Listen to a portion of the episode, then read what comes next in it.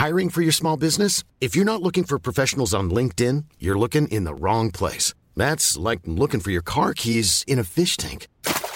LinkedIn helps you hire professionals you can't find anywhere else, even those who aren't actively searching for a new job but might be open to the perfect role. In a given month, over 70% of LinkedIn users don't even visit other leading job sites. So start looking in the right place. With LinkedIn, you can hire professionals like a professional. Post your free job on linkedin.com slash people today.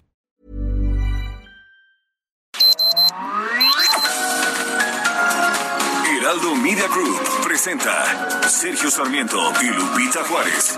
Información veraz y oportuna con un toque personal y humano. Por El Heraldo Radio, donde la H suena y ahora también se escucha.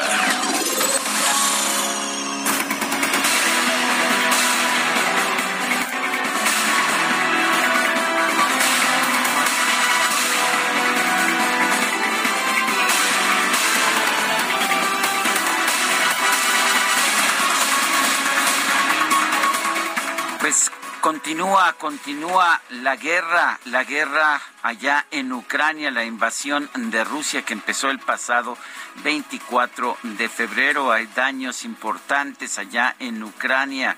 Ayer, a pesar de que se estaban llevando a cabo supuestas negociaciones en la frontera entre Ucrania y Belarus o Belarrusia, Rusia atacó de nuevo a Kharkov, la segunda ciudad más grande de Ucrania. Eh, mientras tanto, más naciones del mundo se están uniendo a las medidas cada vez más severas que buscan paralizar la economía rusa. El presidente de Rusia, Vladimir Putin, no suelta sus armas, poner en la mesa nuevamente sus condiciones para acabar con la defensa de Ucrania y redoblar avances en Ucrania. Insiste que Ucrania no puede integrarse nunca a la organización del Tratado del Atlántico Norte en una conversación telefónica que tuvo con el presidente francés Emmanuel Macron. El presidente de Rusia dijo que para eh, como condiciones preliminares para terminar la guerra, para terminar la invasión, él exige el reconocimiento de la soberanía rusa sobre Crimea y la desmilitarización y la desnazificación, si eso dijo, desnazificación del Estado ucraniano y la promesa de su Estado neutral, de su estatuto neutral.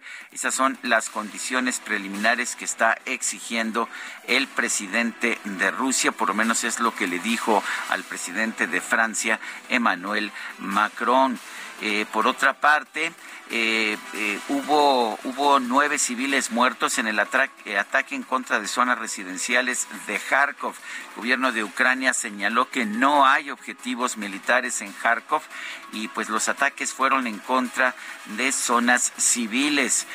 una escuela fue reducida a ruinas con este ataque.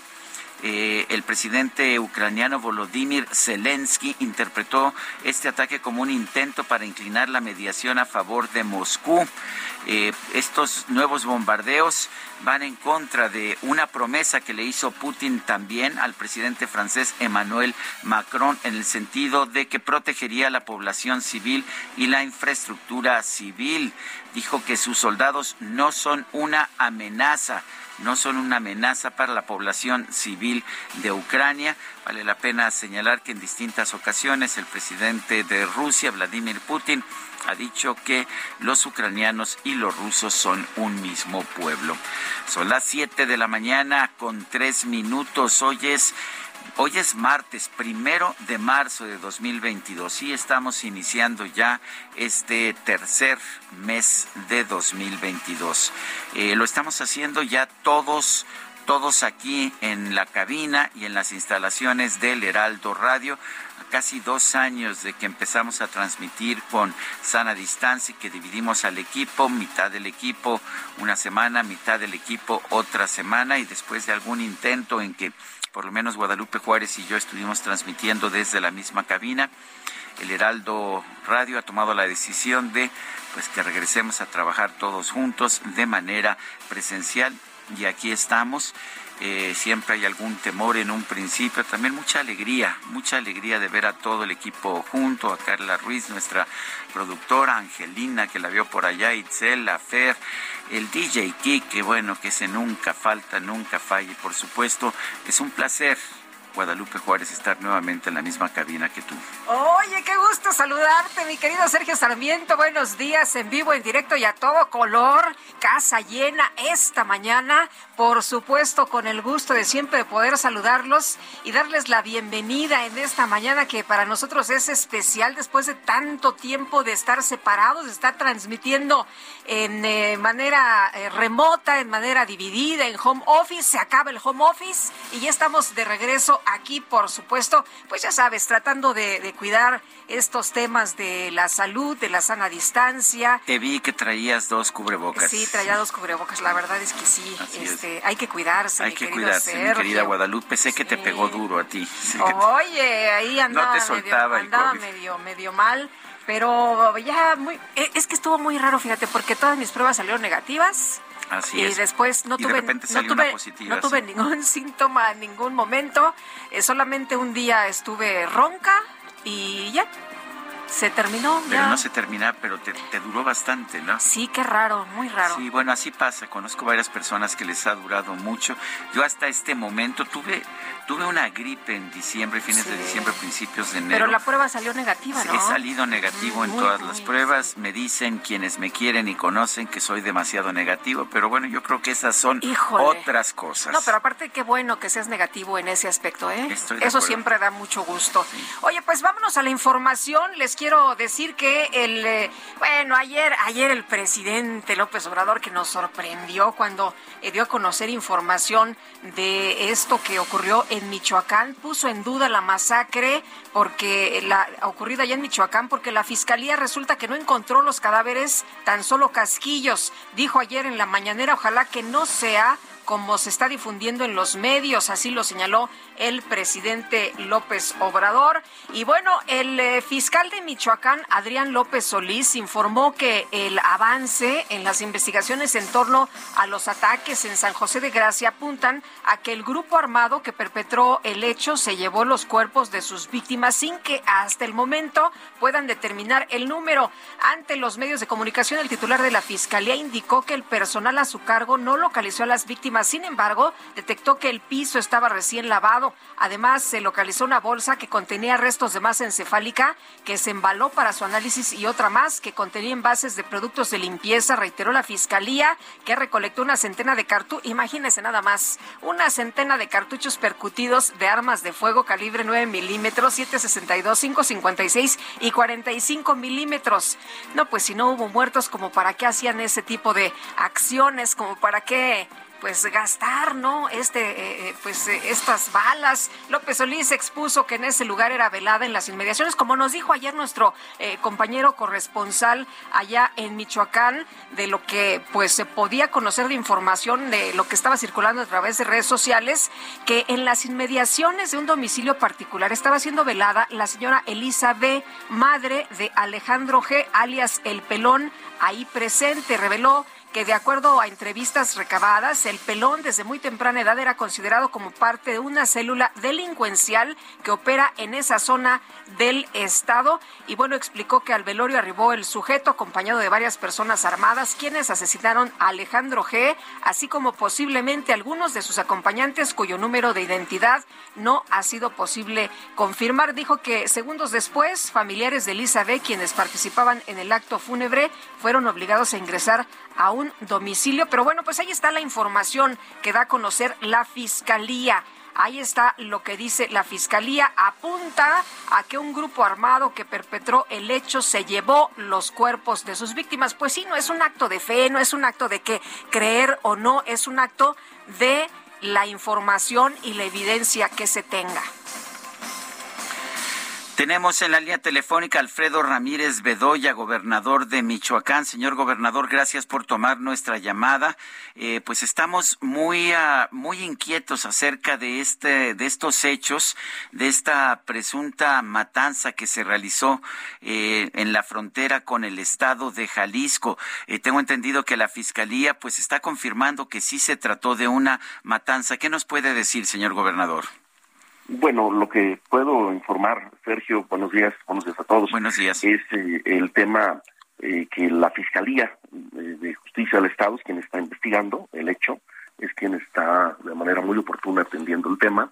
Eh, ayer tuve reunión aquí en la Secretaría de Seguridad y Protección Ciudadana con el subsecretario Ricardo Mejía Berbeja y también se fue, se mandó un equipo especial desde la Federación para atender este tema. Eh, al día de ayer todavía y al día de hoy no tenemos eh, los, los cuerpos de estas personas, eh, se tienen nada más los videos, han avanzado las investigaciones, por supuesto, pero por ejemplo, Sergio, no tenemos el número de, de personas fallecidas, este, porque no tenemos acceso este, a, a, los cuerpos. Entonces la fiscalía está investigando, está avanzando Estamos coordinados también con el gobernador de Jalisco, ayer tuvimos comunicación y están coordinadas también las dos fiscalías, Jalisco y Michoacán, para este, lograr este, pues, más hallazgos que nos permitan esclarecer eh, este tema.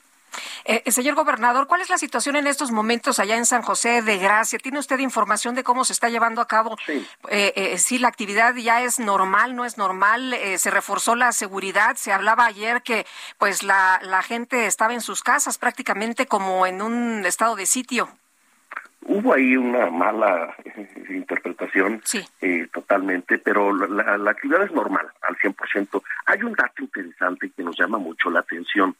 Este, ninguna persona del pueblo está reportada como desaparecida eh, o como este, este, de ninguna manera. Es decir, eh, eh, inferimos que estas personas eh, no eran de San José de Gracia, porque no está desaparecida ninguna persona. A ver, dígame una cosa, que había un que había una fiesta, ¿no? Una fiesta patronal y la gente había, eh, acudido a, esta fiesta y realmente que el pueblo estaba prácticamente solo. Eh, ¿Significaría esto que los las personas fusiladas o asesinadas eran guardias del delincuente conocido como el pelón?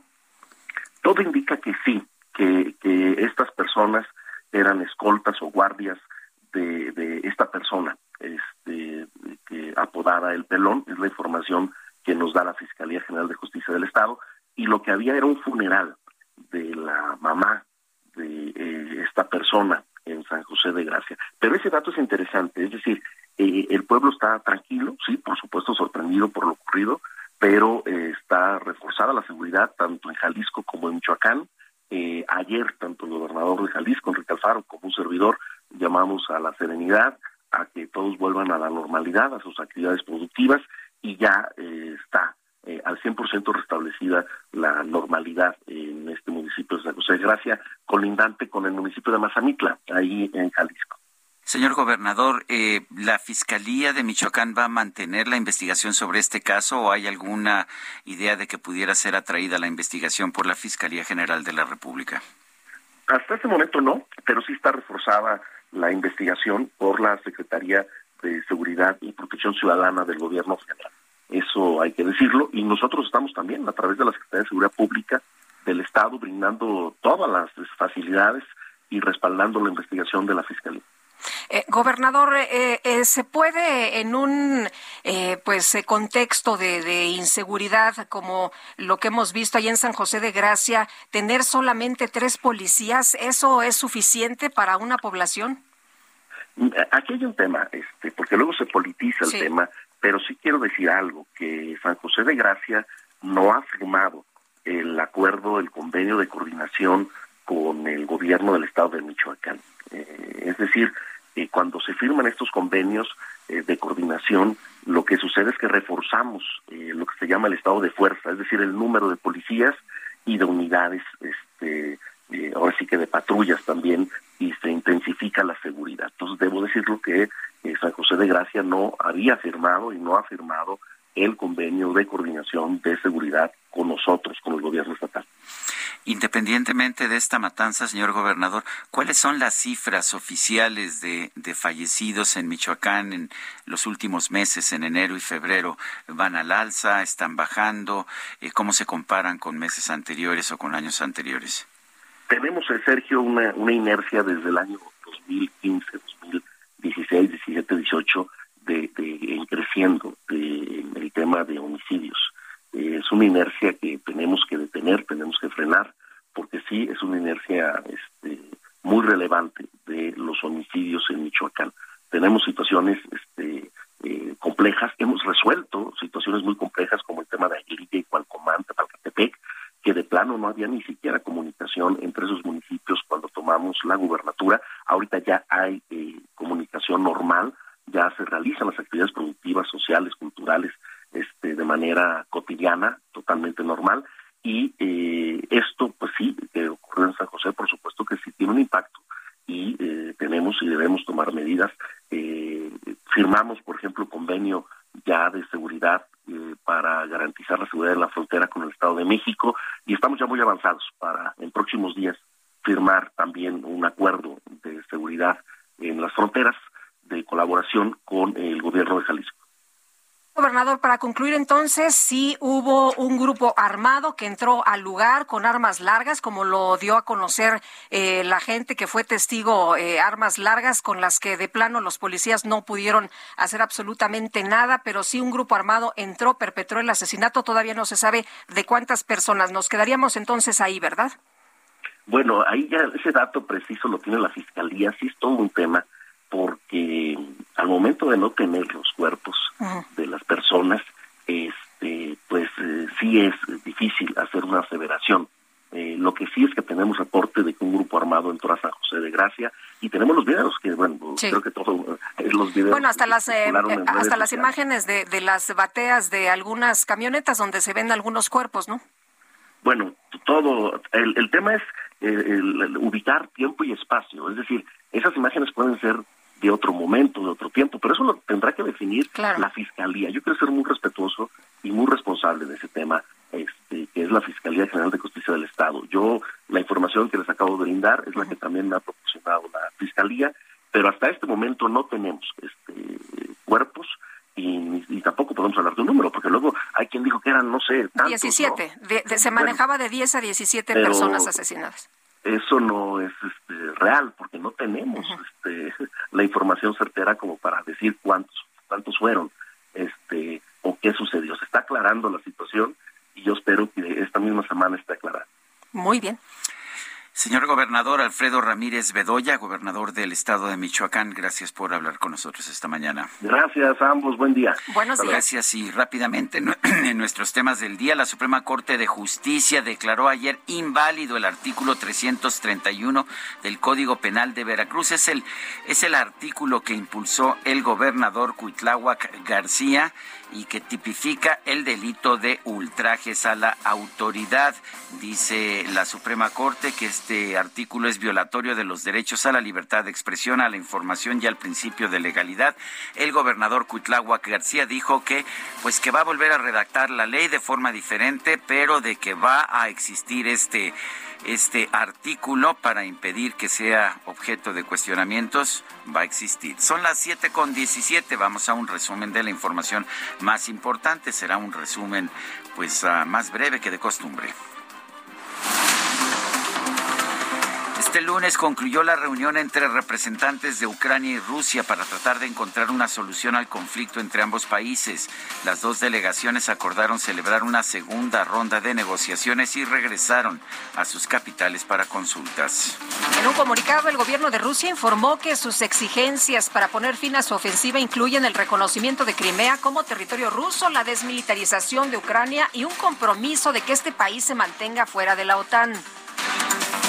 Parlamento de Belarus, que los rusos denominan Bielorrusia, aprobó un paquete de enmiendas a la Constitución para eliminar su condición de país sin capacidad nuclear.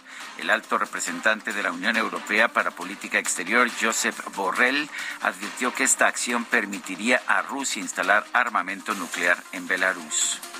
Y el presidente de Ucrania, Volodymyr Zelensky, pidió a la Unión Europea que admita a su país en el bloque a través de un procedimiento especial. El presidente Zelensky denunció también que Rusia bombardeó la ciudad de Kharkov, la segunda en el país, por lo que pidió que la Corte Penal Internacional investigue y castigue a Rusia por crímenes de guerra. El gobierno de los Estados Unidos ordenó a 12 miembros de la misión diplomática de Rusia ante la ONU abandonar su territorio antes de que concluya marzo. El embajador ruso en Washington, Anatoly Antonov, calificó esta acción como hostil. En la sesión extraordinaria de la Asamblea General de las Naciones Unidas, el representante de Ucrania, Sergi Kislitsia, pidió que todos los miembros ayuden a detener el ataque ruso a su país. Advirtió que si Ucrania no sobrevive, la paz internacional no sobrevivirá. If Ukraine does not survive, intention, survive, international peace will not survive. If Ukraine does not survive, the United Nations will not survive. Have no illusions. If Ukraine does not survive, we cannot be surprised if democracy fails next. Now we can save Ukraine, save the United Nations, save democracy.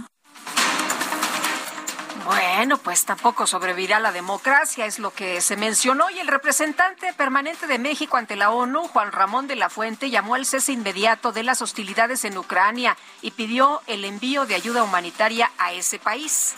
México y Francia presentarán un proyecto de resolución que busca de manera general el cese de las hostilidades, la protección de los civiles y garantizar el acceso a la ayuda humanitaria. Deploramos que continúen los enfrentamientos en ciudades densamente pobladas como Kharkiv, Odessa, Kiev, y otras. Es inaceptable el uso de armas explosivas en zonas pobladas. Bueno, la Embajada de México en Moscú informó que las aerolíneas rusas Aeroflot, Azur Air y Norwind suspendieron sus vuelos a Cancún debido al cierre del espacio aéreo en distintos países. Y la titular de la Secretaría de Energía, Rocío Nale, aseguró que ante la incertidumbre generada por el conflicto entre Rusia y Ucrania, México requiere aprobar la reforma eléctrica del presidente López Obrador para fortalecer el sector energético nos obliga a los mexicanos a hacer la modificación que presentó el presidente, a sobre todo tener la soberanía, resguardar la seguridad energética. Bueno, creo que fue un foro de 25, este es la número 26 de discusión y es muy bueno porque esto, esto es de todos.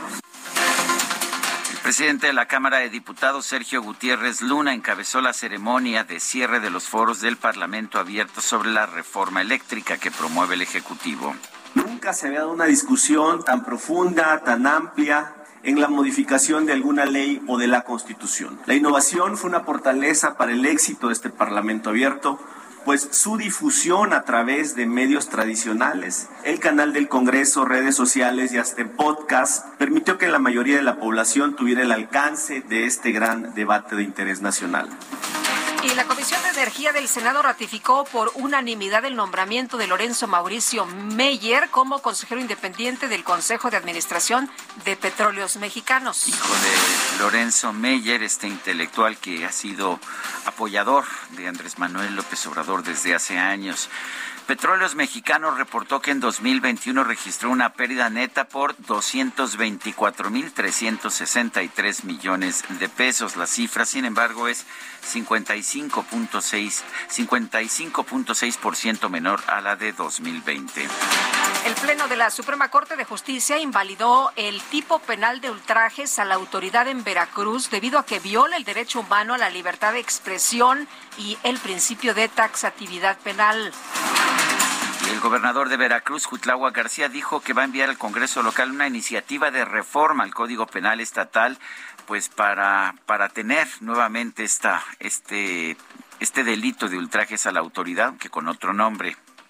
Por lo tanto, me corresponde ¿sí? inmediatamente hacer una propuesta de iniciativa para proteger a quienes pudieran ser agredidos de manera violenta con armas, ciudadanos y eh, funcionarios de seguridad, a fin de que el mandato constitucional sí establezca la prisión preventiva oficiosa en el Código Penal de Veracruz.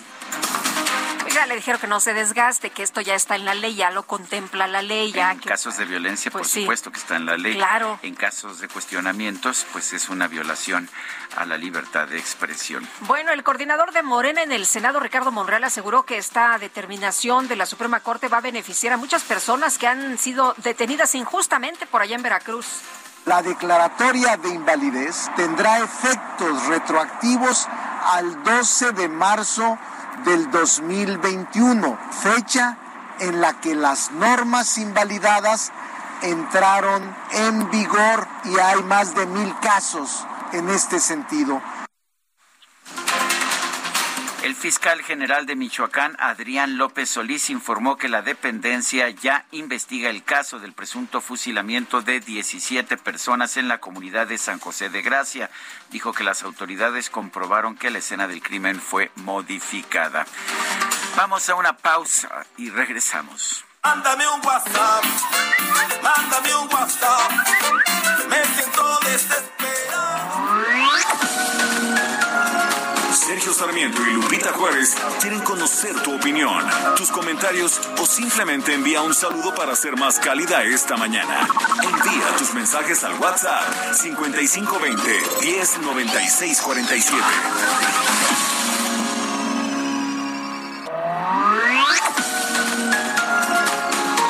Continuamos con Sergio Sarmiento y Lupita Juárez por El Heraldo Radio.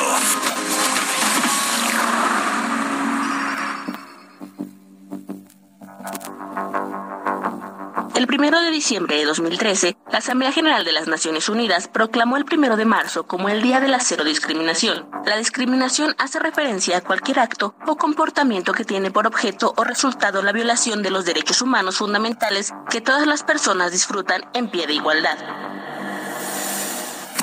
El Día de Cero Discriminación es una campaña de ONUCIDA de solidaridad que se levanta con el racismo, la discriminación en el trabajo, la discriminación en la escuela y otras actividades que reducen capacidad de las personas para participar plenamente y de manera significativa en la sociedad.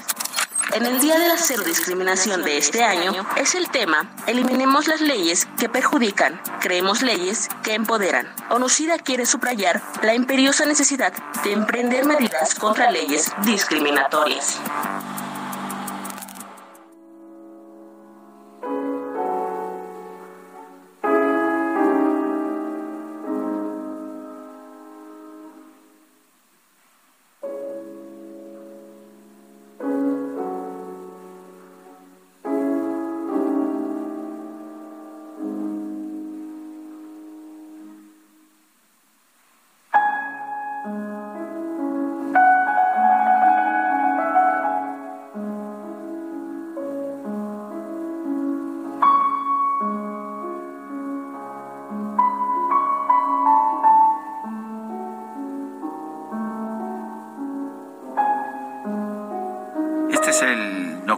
Número 20 de Frédéric Chopin. Es una obra póstuma, se dio a conocer después de su fallecimiento. está escrita en do sostenido menor y la interpreta Mikhail Pletnev. Frédéric Chopin, quien nació presumiblemente el primero de marzo de 1810, y digo presumiblemente porque hay discrepancias en las fuentes acerca de su fecha exacta de nacimiento. Eh, falleció el 17 de octubre de 1849. En otras palabras, tenía apenas 39 años cuando falleció. Era un virtuoso del piano, pero también pues, todo un personaje, un símbolo del romanticismo durante sus años de vida. Hoy vamos a estar escuchando a Frédéric Chopin, nacido en Polonia a propósito, en el Gran Ducado de Varsovia.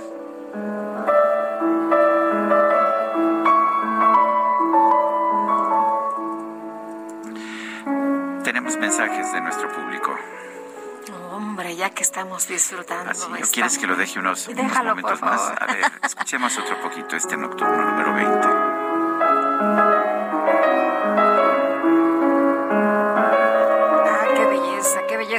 Oye, nos dice Rodolfo Contreras desde Querétaro, buen día, exitoso marzo. Fui seleccionado como funcionario de casilla. Atenderé al llamado por atención al Instituto Nacional Electoral, no por el ejercicio sin sentido que está realizando, ¿eh? Nada más por apoyar al INE. El Instituto Nacional Electoral que goza, por cierto, pues de eh, bastante popularidad, bastante aprobación. de aprobación entre la ciudadanía, ¿eh? A pesar de todos los ataques que ha recibido en este sexenio. Dice otra persona, muy buenos días, Lupita y Sergio y toda la producción, felicidades que ya están de nuevo juntos, pero hay que seguir cuidándose. Martín Moreno de Coacalco, efectivamente, estamos haciendo pues todo lo posible, tomando todas las medidas sensatas. Ahora sí que ni besos ni abrazos, ¿verdad? bueno, el, abrazo que nos dimos, el Lupita y yo nos merecíamos un abrazo Dicen aquí los muchachos que el abrazo COVID. el abrazo COVID. Oye, no, pero, pero la verdad fue un abrazo medio extraño porque así como de lejecitos, así, como... No, no, no, qué, qué situaciones. Pero vamos rapidito. Ah, nos dice otra persona, Sergio, nos dice Vic, que eres tan grinch que ni el virus se te pega. Uf, qué cosa. bueno, y son las siete con treinta y cuatro minutos y pues queríamos seguirnos con toda la información así normal, pero los destacalovers están ya manifestándose y exigen saber qué ha pasado con Itzel González. O sea que vamos a las destacadas del Heraldo. Las destacadas del Heraldo de México. Itzel González, ¿cómo estás? Muy buenos días. Muy buenos días. ¿Qué pensaban? ¿Que no ibas a estar? Porque usted lo pidió, usted lo exigió en redes sociales. Aquí están las destacadas tarde, pero seguro y por supuesto. Tarde, pero sin sueño. Y es que arrancamos el mes y hay muchísima información que se publica esta mañana en el Heraldo de México, así que vámonos rapidito con las destacadas. En primera plana, interponen juicio 18 govers defienden respaldo a AMLO. Los mandatarios morenistas quieren echar abajo la decisión del INE sobre mostrar su apoyo al presidente en la veda electoral. País, Comisión Ambiental advierte ola de alta polución. Estiman de 3 a 5 contingencias por altas concentraciones de ozono. Ciudad de México, época de calor, listo el plan contra incendios. Dice la jefa de gobierno Claudia Sheinbaum que hay 4.000 brigadistas. Estamos preparados. Estados mal clima reportan déficit en lluvias. Precipitaciones de octubre a febrero son 17.7% menores al promedio de 1991 al 2020. Eso sí preocupa mucho, ¿eh? Eso de la sequía que ya nos adelantaban el día de ayer se viene durísimo. A ver qué tal nos va. Más del 50% del territorio en sequía. Orbe, represalia rusa, restringe los vuelos. Rusia anunció que restringió los vuelos de compañías de vuelo de 36 naciones en respuesta al cierre del espacio aéreo de países miembros de la Unión Europea. Meta grita México C22, duelo para reaccionar. Las Águilas del América aspiran a ganar su primer juego en el Azteca al recibir hoy al Querétaro. Y finalmente, en mercados, en pánico, el kilo de tortilla llegaría a 26 pesos en la zona metropolitana del Valle de México, donde se vende el kilo de tortilla máximo en 20 pesos, puede subir hasta 26 por el conflicto bélico en Ucrania, dijo Sergio Jarquín Muñoz, presidente del Consejo Rector de la Tortilla Tradicional Mexicana. Lupita, Sergio, amigos, hasta aquí las destacadas del Heraldo. Feliz martes. Igual para ti, gracias. Buenos días.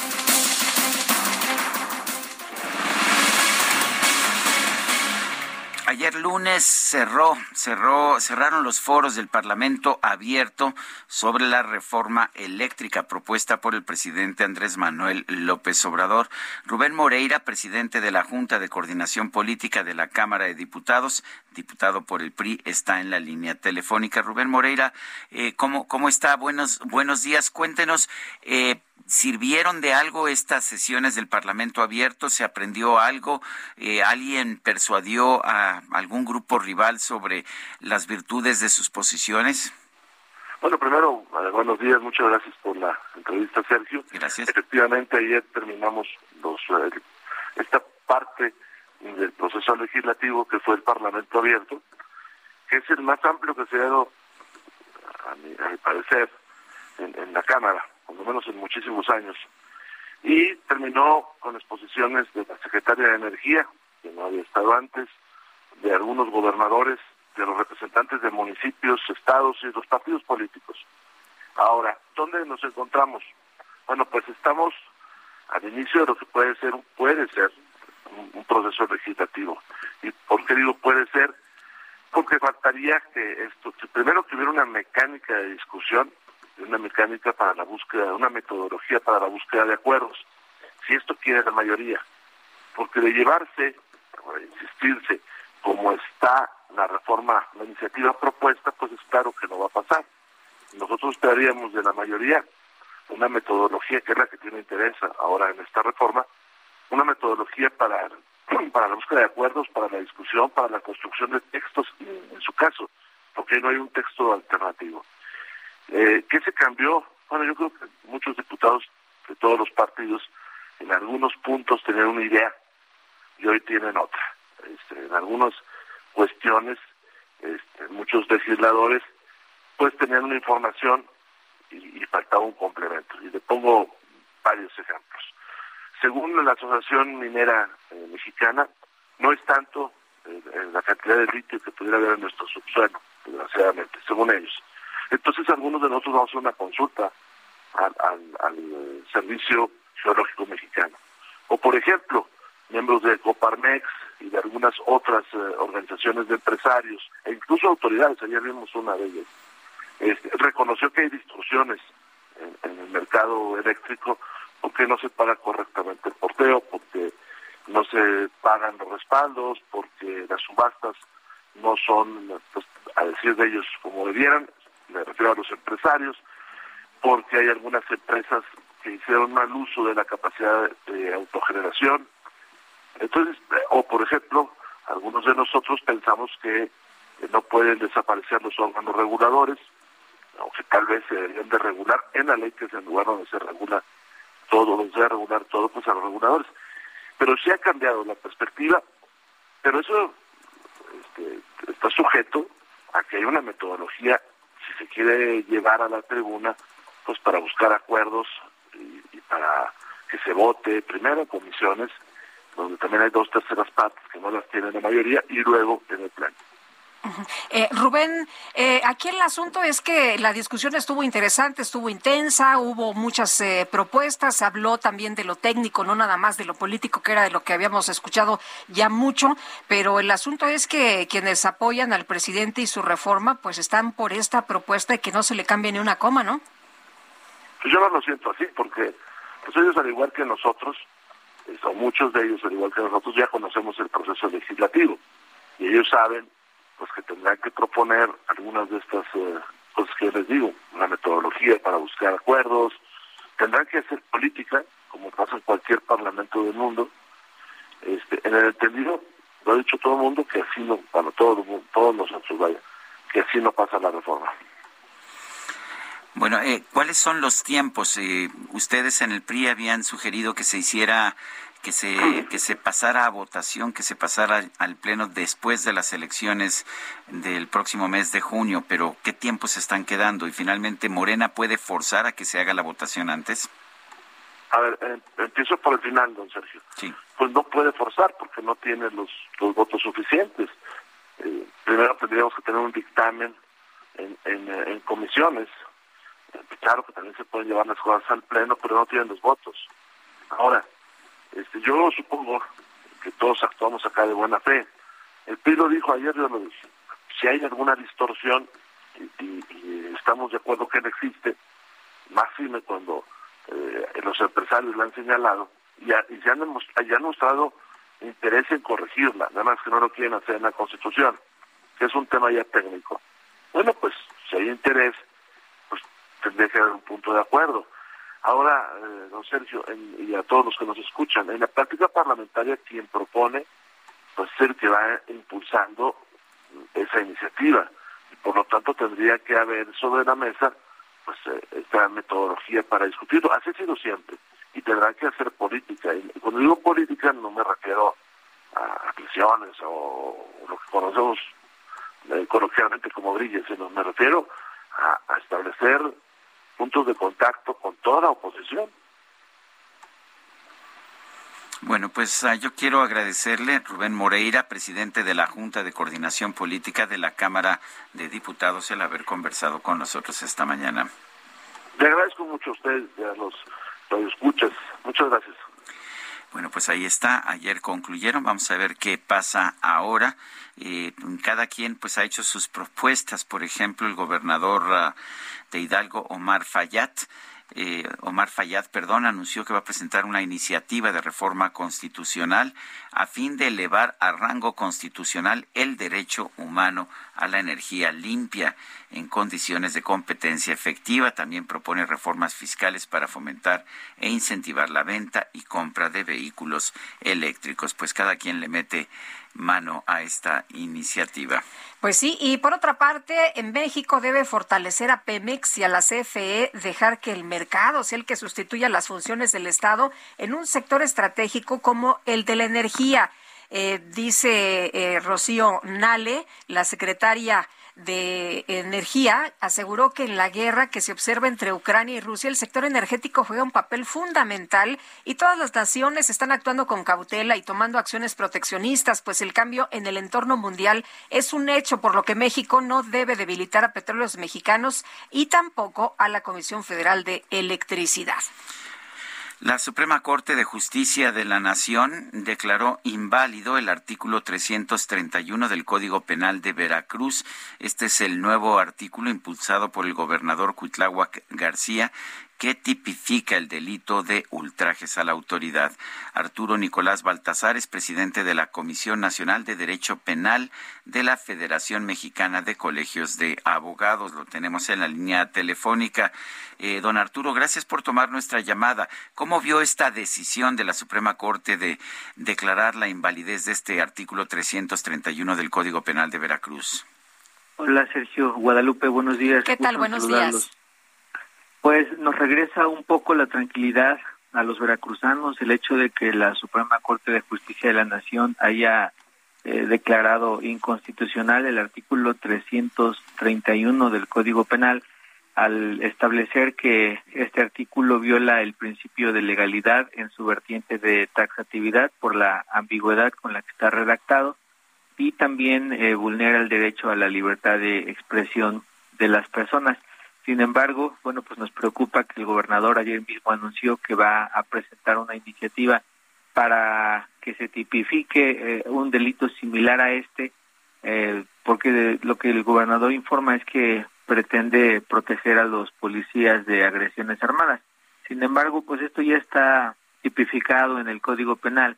Si, si existe una agresión con un arma de fuego en contra de un policía, eso desde hace muchos años se tipifica como tentativa de homicidio y lo cual amerita una prisión preventiva oficiosa. Por lo tanto, consideramos todos los abogados, porque nos hemos eh, reunido varios colegios de abogados de Veracruz, pues consideramos que este tipo de figuras delictivas son innecesarias y lesionan severamente a los ciudadanos veracruzanos. Eh, Arturo, ¿qué va a pasar ahora con las personas que estaban detenidas por eh, estos señalamientos de ultrajes a la autoridad? Había, de hecho, un caso que presentó Ricardo Monreal sobre unos eh, jóvenes, tres jóvenes que habían sido detenidos, que estaban en la cárcel por eh, nada más no hacer caso a un policía y que el policía los había señalado y los metieron a la cárcel. Y el otro, pues, del eh, su brazo derecho, ¿no? Que está eh, también ahí eh, y, y, Ricardo Monreal ha señalado que,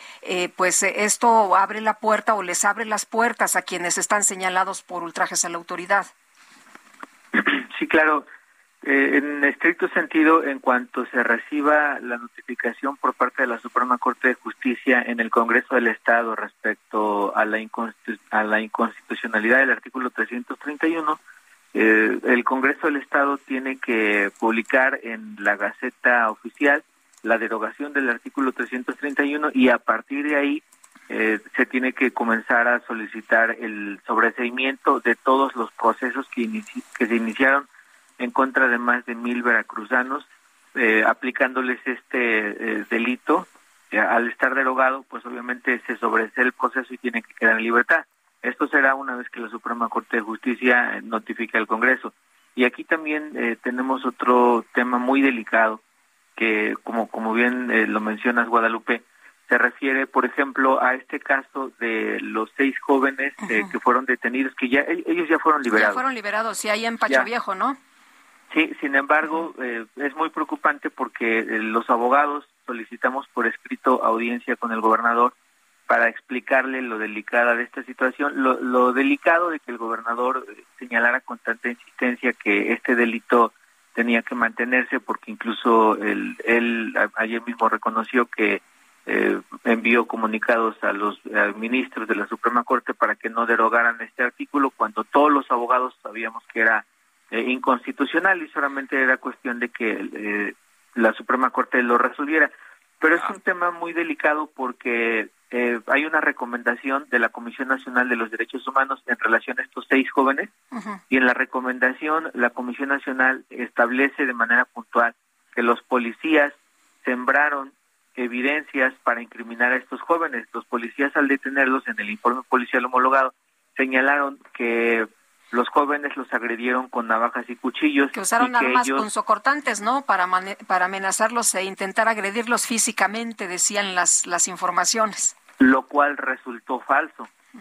Y es muy preocupante que el gobernador no voltee a ver a los policías que sembraron eh, estas armas para poder detener y, y meter a la cárcel a estos jóvenes y que hasta el día de hoy el gobernador no haya hecho un pronunciamiento respecto a esta actuación ilegal por parte de los policías, porque con esta información falsa que presentaron los policías se actualizó la fracción primera del delito de ultrajes a la autoridad que establecía una agresión con objetos eh, peligrosos hacia los policías.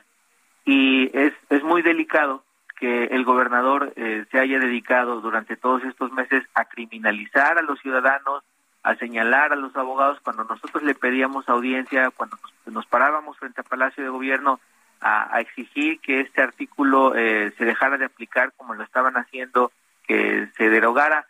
El gobernador eh, señalaba que nosotros probablemente estábamos financiados por la delincuencia y pues finalmente la, la sociedad veracruzana pues se ha dado cuenta de que el gobernador debería de corregir el rumbo, debe, debe de reflexionar, porque el problema no está en los ciudadanos veracruzanos.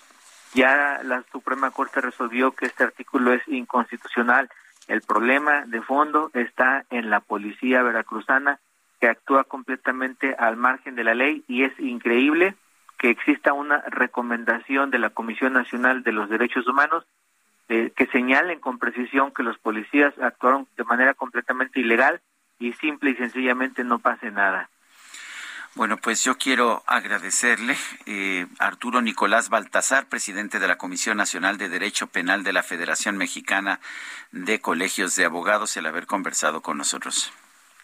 Un gusto saludarlos, Guadalupe y Sergio. Saludos a su auditorio. Gracias, hasta luego, muy buenos días. Sí, el gobernador de Veracruz, Cuitláhuac García, dijo que hoy emitirá una nueva iniciativa para modificar delito, este delito de ultrajes a la autoridad, pues él no quita el dedo del renglón. Y Juan David Castilla, cuéntanos. Hola, muy buenos días, Sergio Lupita, los saludo con mucho gusto desde Veracruz. Efectivamente, el gobernador Cuitlao García Jiménez eh, dio a conocer recientemente que este martes va a presentar una nueva iniciativa en el Congreso del Estado y esto para modificar, no derogar, el delito de ultrajes a la autoridad.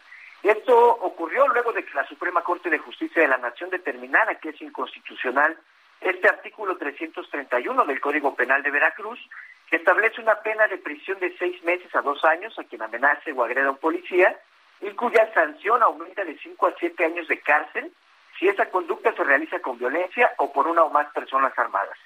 Decirle, Sergio Lupita, que en conferencia de prensa desde Palacio de Gobierno el mandatario estatal indicó que esta misma semana sería abordado el tema en el pleno de la sexagésima sexta legislatura de este estado de Veracruz. También añadió que tenía conocimiento sobre la posibilidad de que la Suprema Corte determinara inconstitucional dicho delito y fue por ello que su equipo de trabajo se anticipó y trabajó en una nueva reforma que castigue los ataques contra los policías.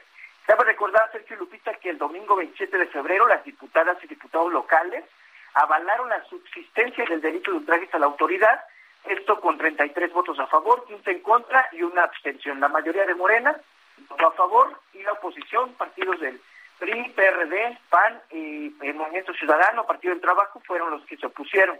Eh, decirles que eh, los legisladores, sobre todo de oposición, consideraron que la derogación de solo dos fracciones del artículo 331 representaba una simulación en este Estado que incumplía la recomendación 146 diagonal 2021 de la Comisión Nacional de Derechos Humanos que emitió precisamente al gobierno de Veracruz por la detención ilegal de seis jóvenes en Jalapa, a quienes no se les pudo comprobar el, delito de ultraje a la autoridad y pasaron más de tres meses en el penal de Pachuvejo, municipio de Coatepec, detenidos. ¿Cuántos? ¿Cuatro meses? Casi cuatro meses. Casi cuatro meses, Lupita. Nunca se les comprobó el delito y estuvieron presos tanto tiempo. Muy mal. Muchas gracias, Juan David. Excelente día. Hasta luego. Muy buenos días. Imagínate cuatro, casi cuatro meses por algo que no cometiste, nada más porque los policías te señalaron. Pues sí, es, es bastante lamentable, pero en fin, aquí el punto es que la Suprema Corte ha eliminado, anulado este delito de ultrajes a la autoridad. Son las siete con cincuenta y cuatro minutos. Nuestro número para mensajes de WhatsApp es el 55 20 10 96 47. Regresamos.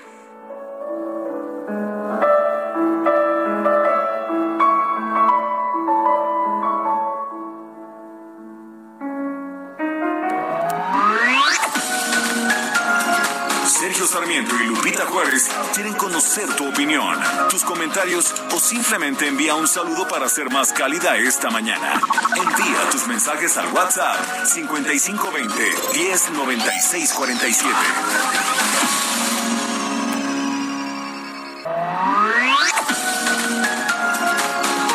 Continuamos con Sergio Sarmiento y Lupita Juárez por El Heraldo Radio.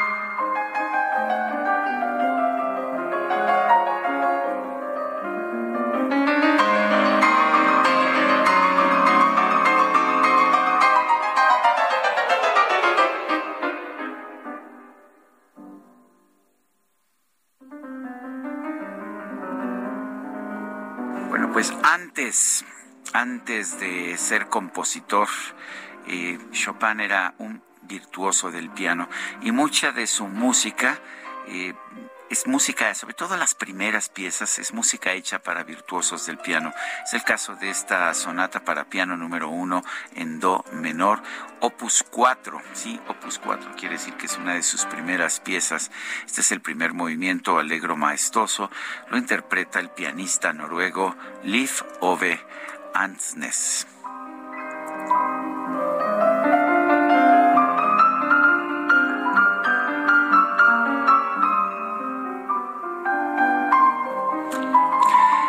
Música. ¿Te sorprendió que, que, el populacho de este equipo, en lugar de votar por Justin Bieber, votara por pues Chopin? déjame decirte que sí, mi querido Sergio. Sí, yo dije, ajá, así ah. como no. pues así fue, así fue. Y salió Chopin sin un voto en contra. De pronto todo el mundo. Justin Bieber, no, Chopin. Ay, que este, qué falsos, ¿verdad? Falsos qué falsedad, qué falsedad. Y yo les dije, a ver, a ver, díganme cuál quieren poner de Chopin. Silencio absoluto. No voy a opinar. bueno, ya con eso con eso el DJ Kike termina la discusión. De manera Así es. Vamos, a, los, mensajes. Oye, dice, dice Liz Rosas, excelente selección musical. Agradezco la información que Sergio nos comparte, en este caso de Chopin. Dice, dice otra persona, saludos de Jesús Chapa Delgado, excelente música estamos escuchando hoy del gran músico polaco, pero este día también es aniversario del nacimiento de otro gran compositor, el italiano Gioacchino Rossini, quien nació el 29 de febrero de 1792. Se le ocurrió nacer en año bisiesto, oh, o sea que lo, lo, escuchamos una vez cada cuatro años. no, sí lo hemos escuchado en el pasado. Compuso, entre otras obras, la famosa El Barbero de Sevilla. A ver si mañana pueden complacernos con algo de su música. Muchas gracias, lo tomamos en cuenta.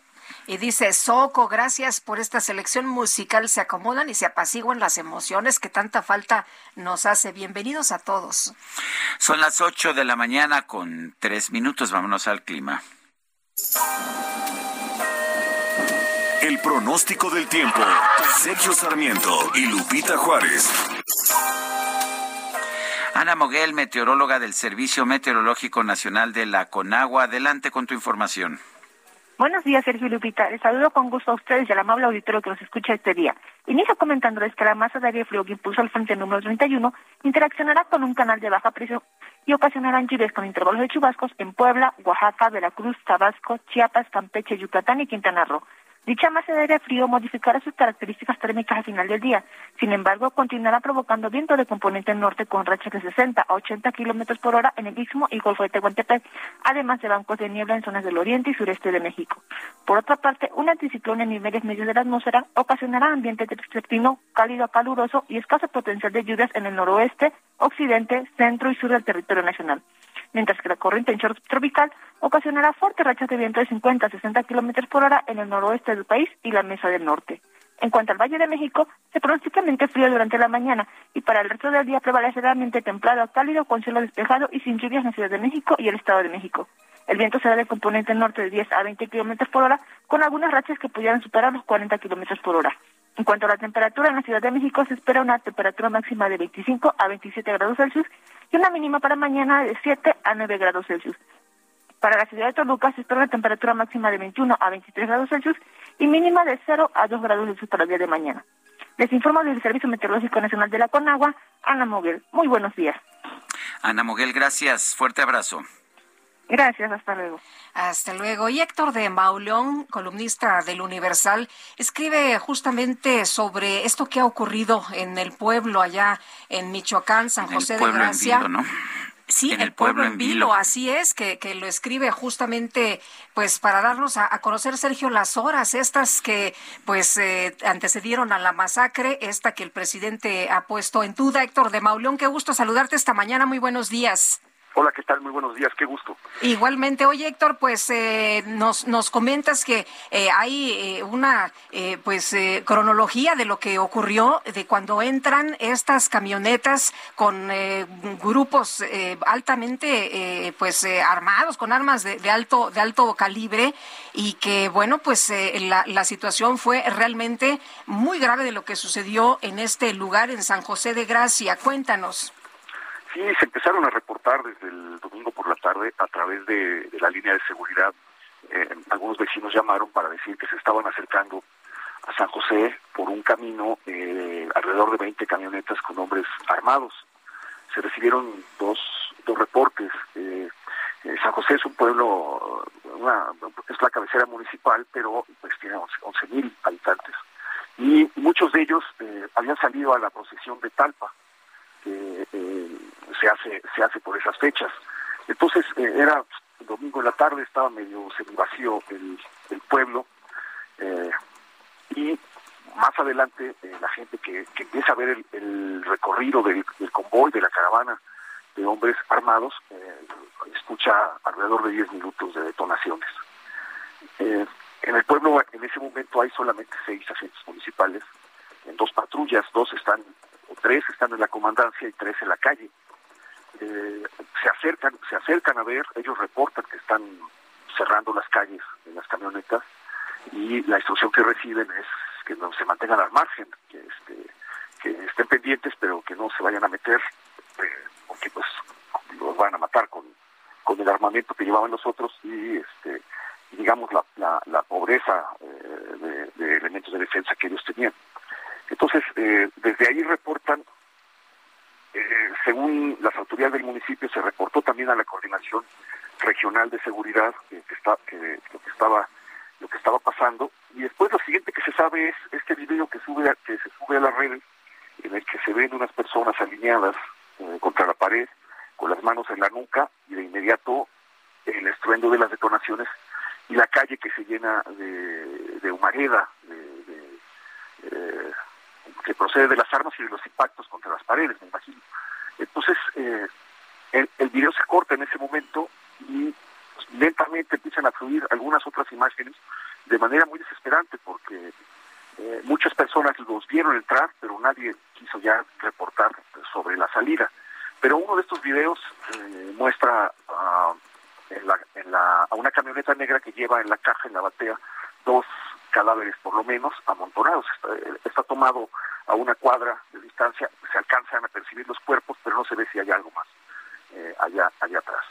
Eh, lo que lo que han logrado indagar o lo que habían logrado indagar esta noche era que eh, un, un ex líder del cártel Jalisco apodado el Pelón volvió al pueblo al funeral de su madre y eh, tenía prohibido regresar por otro por otro jefe regional que cuando los detectó pues mandó gente a que fue él él llegó dicen los testigos de ahí salió el número que, que, que vieron 17 hombres eh, mandó a una fuerza para que los, los sacaran del, del, velorio y eh, a partir de ahí pues ya todos son conjeturas. Cuando llegan las autoridades, eh, varias horas después encuentran lavado, encuentran una bolsa con masa encefálica y encuentran otra bolsa donde alguien recogió, los mismos que lavaron recogieron los casquillos y se los dejaron ahí como como burla, como regalo, como obsequio, no sé, mm. este, una bolsa con, un centenar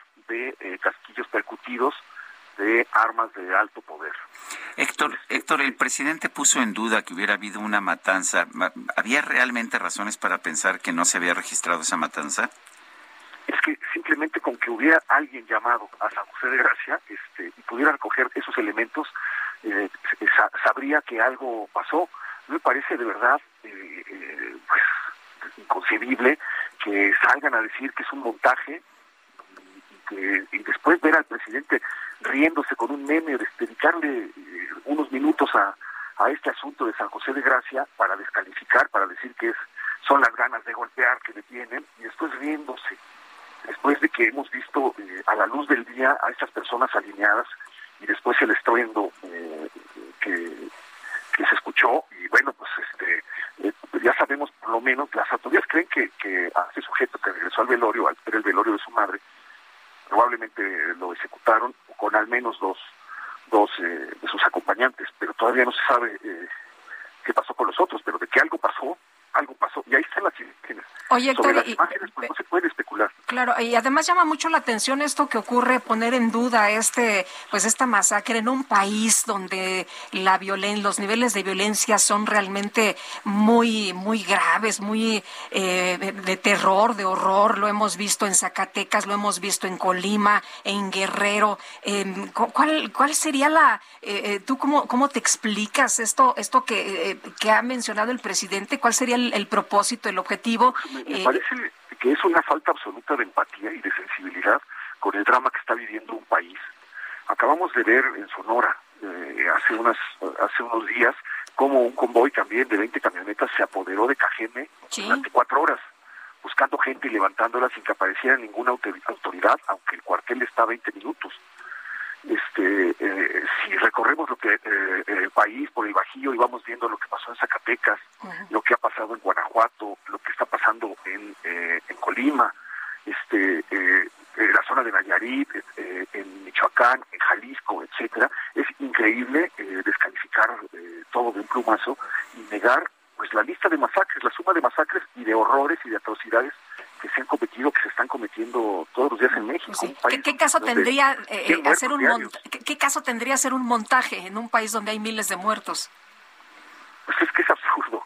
este, creo que lo serio hubiera sido, este, pues vamos a hacer una investigación, pero no, no sugerir luego luego irse para el lado de los enemigos, de Salinas, de Reforma, de este, sugiriendo, es que desesperante porque... El, meme de Chumel, ¿no? Que, que Se victimizó y al segundo siguiente se empezó a reír. Sí. Es, delirante, de verdad. Bueno, oye, entonces aquí el, el tema es que sí hubo una ejecución por, por lo que eh, ha dicho la Fiscalía, ¿no? La Fiscalía cree que sí, que sí, eh, nada más que pues no, no han aparecido más que esos elementos.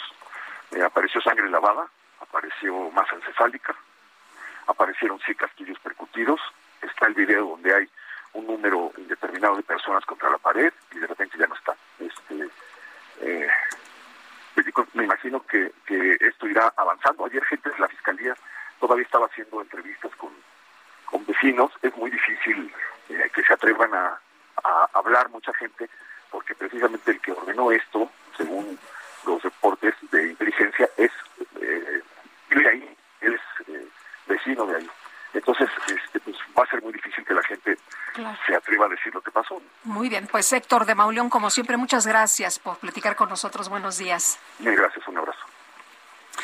Este lunes concluyó la reunión entre representantes de Ucrania y Rusia para tratar de encontrar una solución al conflicto entre ambos países. Las dos delegaciones acordaron celebrar una segunda ronda de negociaciones y regresaron a sus capitales para consultas. Oleksiy Otkidach es ucraniano, historiador y especialista en temas de política nacional e internacional. Oleksiy, gracias por tomar nuestra llamada. ¿Cómo, cómo, cómo siente usted que, que se llevaron a cabo estas negociaciones. Eh, ¿Podemos esperar avances en el futuro? Sé que no hubo avances ayer, aunque era la primera ronda. ¿Podríamos esperar avances más tarde? Buenos días a todos y a todas. Eh, es que de verdad puedo decir que eh, esas negociaciones, yo no tengo ninguna fe, ninguna confianza en ellas porque la Federación Rusa muestra desde el inicio que estas negociaciones es una farsa. ¿sí? Ellos primero envían como su representante el ex ministro de Cultura, que obviamente no es una persona que tiene cargo para firmar algunos tratados o negociar. ¿sí? segundo, es que desde el inicio, el presidente Putin dijo casi al inicio de las negociaciones al presidente Macron de Francia que ah, sus demandas que eran las mismas que antes de la guerra. Entonces, ah, parece que él ah, cree que él está ganando esa guerra y que él está muy bien y no quieren escuchar ninguna propuestas ucranianas, solamente esperan la capitulación de Ucrania. Lo tercero es que justo 15 minutos después de las negociaciones ah, empezaron los ataques de misiles por diferentes ciudades de Ucrania, de Kharkiv, Kiev y otras ciudades, y esto dice de forma muy mm, franca, sí, que como ellos ven estas negociaciones que no quieren pasar ahora. Y lo cuarto es que el ministro de Defensa de Rusia hoy dijo que seguimos con las ofensivas y vamos a, lograr nuestras metas militares. Entonces, otra vez, yo creo que uh, esto dice de forma muy honesta que ellos no quieren participar en las negociaciones. Uh, la segunda ronda, bueno, vamos a ver, es que todo se decide en el campo de la batalla y aquí tenemos dos factores que tenemos que uh, tener en cuenta. Primero, eh, son las reservas ucranianas y las reservas rusas que por, por ahora están, sí. Ucrania puede resistir y Rusia puede avanzar entonces el combate seguirá. lo segundo es que Ah, ninguno de los bandos ah, por ahora no tuvo ah, algún éxito estratégico, así que permitiría imponer las condiciones a otra a otro bando. Y entonces, hasta una derrota bastante significante o de Ucrania o de Rusia, las negociaciones, negociaciones seguirán también sin cambios. esperamos o que uno de los bandos no tenga reservas o que uno de los bandos tenga una derrota y nada más. Sí, eh, eh, Oleksi, eh, declarar a Rusia Estado terrorista es lo que ha pedido el presidente Zelensky. ¿Cómo ves tú esta eh, posición? ¿En qué puede ayudar a Ucrania? Ah, bueno, yo tengo dudas en cuanto esto pase porque mm, es difícil, es una cuestión difícil del derecho internacional, pero Estoy de acuerdo con esa evaluación, esa medida, porque de verdad ya durante muchos años eh, Rusia hace diferentes actos terroristas y es un terrorismo estatal. Derrumbaron el avión eh, holandés uh, en 2014 cuando murieron 300 civiles. ¿sí? ahora están destruyendo casas civiles y zonas residenciales en todas las ciudades de Ucrania. también han envenenado docenas de personas en diferentes países de Europa. y todo esto está mm, de una u otra manera relacionada con el Estado ruso y con el presidente Putin. Entonces, mm, a mí me parece que esa evaluación ah, es cierta y justa. Eh, ¿tiene Ucrania capacidad para resistir esta invasión de pues el, el mayor ejército de tierra del mundo? Bueno, parece que sí, porque uh, obviamente que la Federación Rusa no va a utilizar todo el ejército al mismo tiempo, sí, porque tienen miedo de, uh, por ejemplo, uh, Polonia y Bielorrusia y las tropas que tienen en Bielorrusia no van a retirar de ahí. También tienen que guardar la frontera con los países bálticos, con Finlandia, con Suecia y a los cuales los amenazan con guerra si Suecia y Finlandia se unan con la OTAN. Entonces, tienen la capacidad limitada pues, que utilizar en Ucrania y Ucrania en ese sentido ya tiene bastante, yo creo que capacidades para resistir. Nosotros teníamos antes de la guerra más o menos 100 aviones militares. Bueno, tenemos unas pérdidas ahora, pero se conoce ahora, ahora se revela que la Unión Europea nos va a, vender, dar cerca de 70 aviones de combate, que casi uh, doble ¿sí? Uh, nuestra cantidad de aviones de combate. Lo mismo pasa con diferentes armas modernas, uh, sistemas antitanques, lanzagranadas de mano, etcétera, etcétera. Y si hablamos del número de hombres, en general, Rusia tiene cerca de 600, 700 mil ah, soldados. Pueden enviar a Ucrania cuántos? 200, 300 mil. Yo creo que más no podrán ah, enviar. Ucrania ya tenía 220 mil de las Fuerzas Armadas, tiene cerca de 70 mil de Guardia Nacional. Ahora llegan 100 mil de reservas de autodefensa territorial. Entonces, ah, para ahora parece posible que Ucrania resista. Oleksi Otkidach, eh, historiador especialista en temas de política nacional e internacional, gracias por hablar con nosotros desde Kiev, la capital de Ucrania. Muchas gracias a ustedes, un abrazo. Hasta luego, buenos días. Bueno, y vamos con más información. Vamos eh, con nuestro enviado especial, Raimundo Sánchez, que está en estos momentos en Budapest. Este fin de semana se emprendió el camino en avión del ejército mexicano. Raimundo, para traer a los mexicanos que quieran regresar a su nación. Cuéntanos cómo está la situación por allá, qué es lo que ha ocurrido, cuántas personas, cuántas familias se han contactado. ¿Qué tal, Lupita? ¿Cómo estás? Buenos Estamos aquí en Bucarest, en la capital de Rumania eh, una mañana fría y hay esperanza de pues de esta evacuación que están realizando las autoridades diplomáticas del país eh, de la pues de la, de Ucrania del territorio ucraniano que está en conflicto. Ya hoy se informa hace unos minutos de hecho se informó que el que una familia pues ya va rumbo a a, la frontera eh, de Ucrania con Rumania. Se acaba de rescatar va al frente la embajadora de México, eh, Olga eh, García Guillén. Ella encabeza este movimiento. Eh, las, los acaban de, rescatar a esta familia y bueno, se espera que en las próximas horas arriben a Cirat, que es donde está haciendo la frontera, está a unas seis, siete horas de aquí, de la capital de Rumania, Bucarest, y vamos a ver si podemos encontrarnos con ellos, tener imágenes y por supuesto hablar con estas personas. Bueno, pues muchas gracias Raimundo por esta información y estaremos muy atentos de regreso contigo, por supuesto. Muy buenos días, buenas tardes por allá. Un abrazo, Lupita. Un abrazo para ti también, nuestro enviado especial Raimundo Sánchez, que emprendió pues este, este viaje, este viaje en el avión del ejército mexicano. Bueno, y estaremos recibiendo información de él. Eh, quiero recalcar que Olga García Guillén, la embajadora de México en Ucrania, que ha hecho hasta donde podemos ver una gran labor, es miembro del Servicio Exterior Mexicano. Qué importante en estos momentos tener a personal diplomático experimentado, eh, personal diplomático valiente, no políticos, pues que lo único que quieran es figurar, sino alguien que pues que está ahí trabajando, incluso conduciendo a familias mexicanas hacia pues hacia un lugar seguro.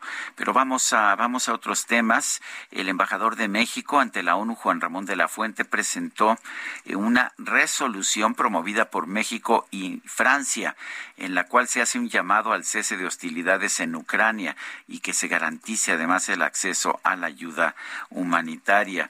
El embajador ah, permanente de México ante la ONU, Juan Ramón de la Fuente, presentó esta resolución que es promovida por los gobiernos de México y de Francia en la cual se hace este llamado a cesar las hostilidades. Indicó ante la Asamblea General de la ONU ayer que se llevó a cabo esta sesión especial de la Asamblea que es inaceptable el uso de armas explosivas en zonas pobladas. Expresó también la preocupación por el flujo de armas y el impacto que éstas tienen en la población civil.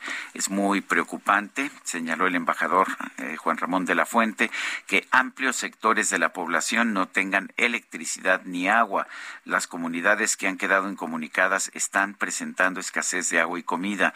Llamamos a permitir el acceso a todos los trabajadores humanitarios sin restricciones para que puedan prestar sus servicios. Ucrania requiere el día de hoy la solidaridad económica internacional para atender las crecientes necesidades de apoyo humanitario. Bueno, y vámonos ahora con Javier Ruiz, que anda por allá en Avenida Cuauhtémoc. ¿Qué sucede, Javier? Cuéntanos. Hola, Lupita, soy excelente mañana. Efectivamente, estamos recorriendo el eje de la avenida Cuauhtémoc, donde vamos a encontrar ya algunos problemas viales, al menos para quien transita de la zona de la avenida Chapultepec, esto en dirección hacia el viaducto Miguel Alemán, llegando a la avenida Baja California, pues encontraremos el mayor comunicación. Vamos a tratar de restablecer el contacto en un momento más, pero antes. Bueno, no, vamos a una pausa. Vamos a una pausa, ¿verdad? Sí, le recuerdo nuestro número de WhatsApp para que nos mande mensajes 55 20 10 96 47. Repito, 55 20 10 96 47. Regresamos en un momento más.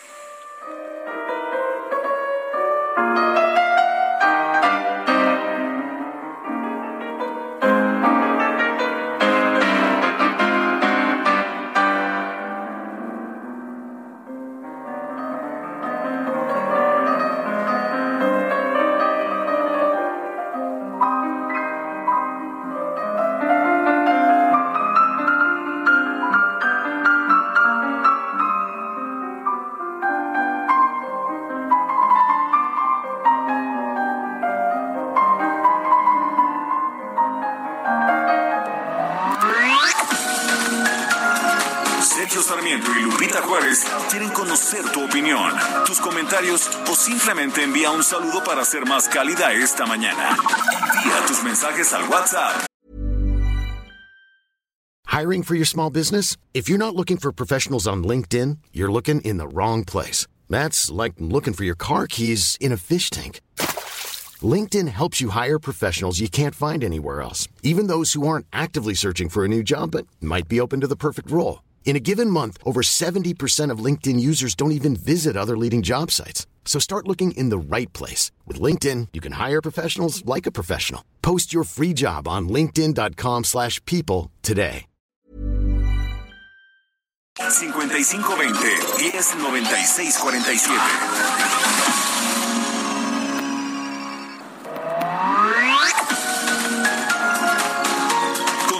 109647 Continuamos con Sergio Sarmiento y Lupita Juárez por El Heraldo Radio.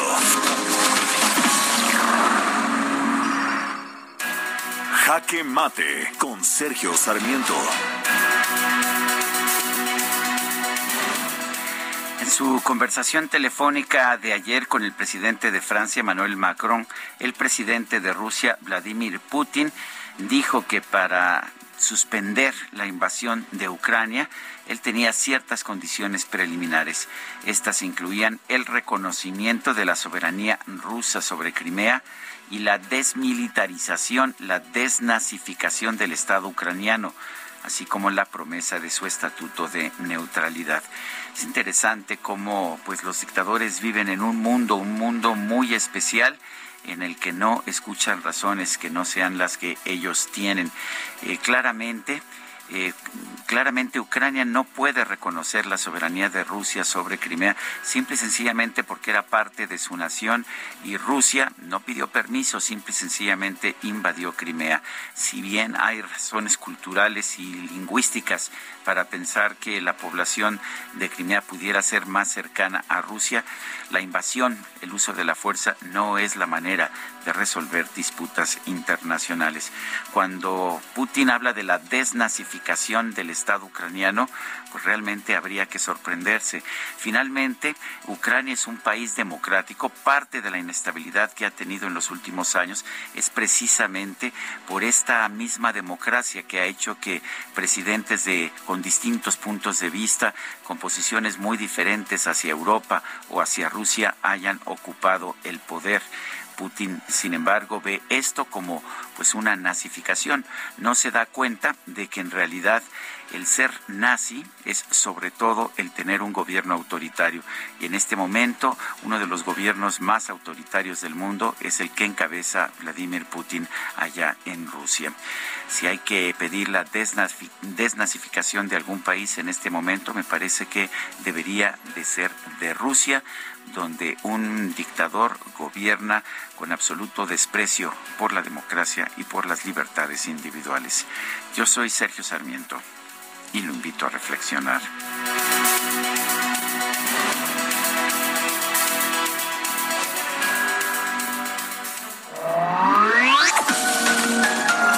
Para Sergio Sarmiento tu opinión es importante.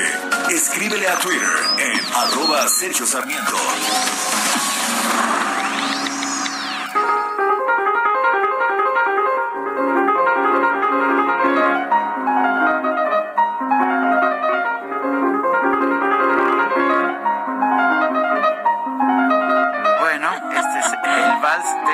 Efectivamente, Lupita. Significa que hay que apurarnos Apúrate porque dura un minuto. bueno, es Opus 64. Estamos escuchando música de Chopin esta mañana. Es la que le gusta a Kike, ¿eh? Me, doy cuenta, le gusta bailar el vals. Así es. Eh, bueno, nos eh, vámonos a los mensajes. Dice Jorge Vázquez, desaparece el programa Escuela de Tiempo Completo. No que primero los pobres, gracias 4T, pero la popularidad sigue por el presidente del, eh, dice mitómano de Palacio, ni modo el que por su gusto muere. Dice otra persona, gracias por el esfuerzo de todo el equipo, qué bueno que ya regresaron, cuídense mucho y no bajen la guardia, Flor Mendoza.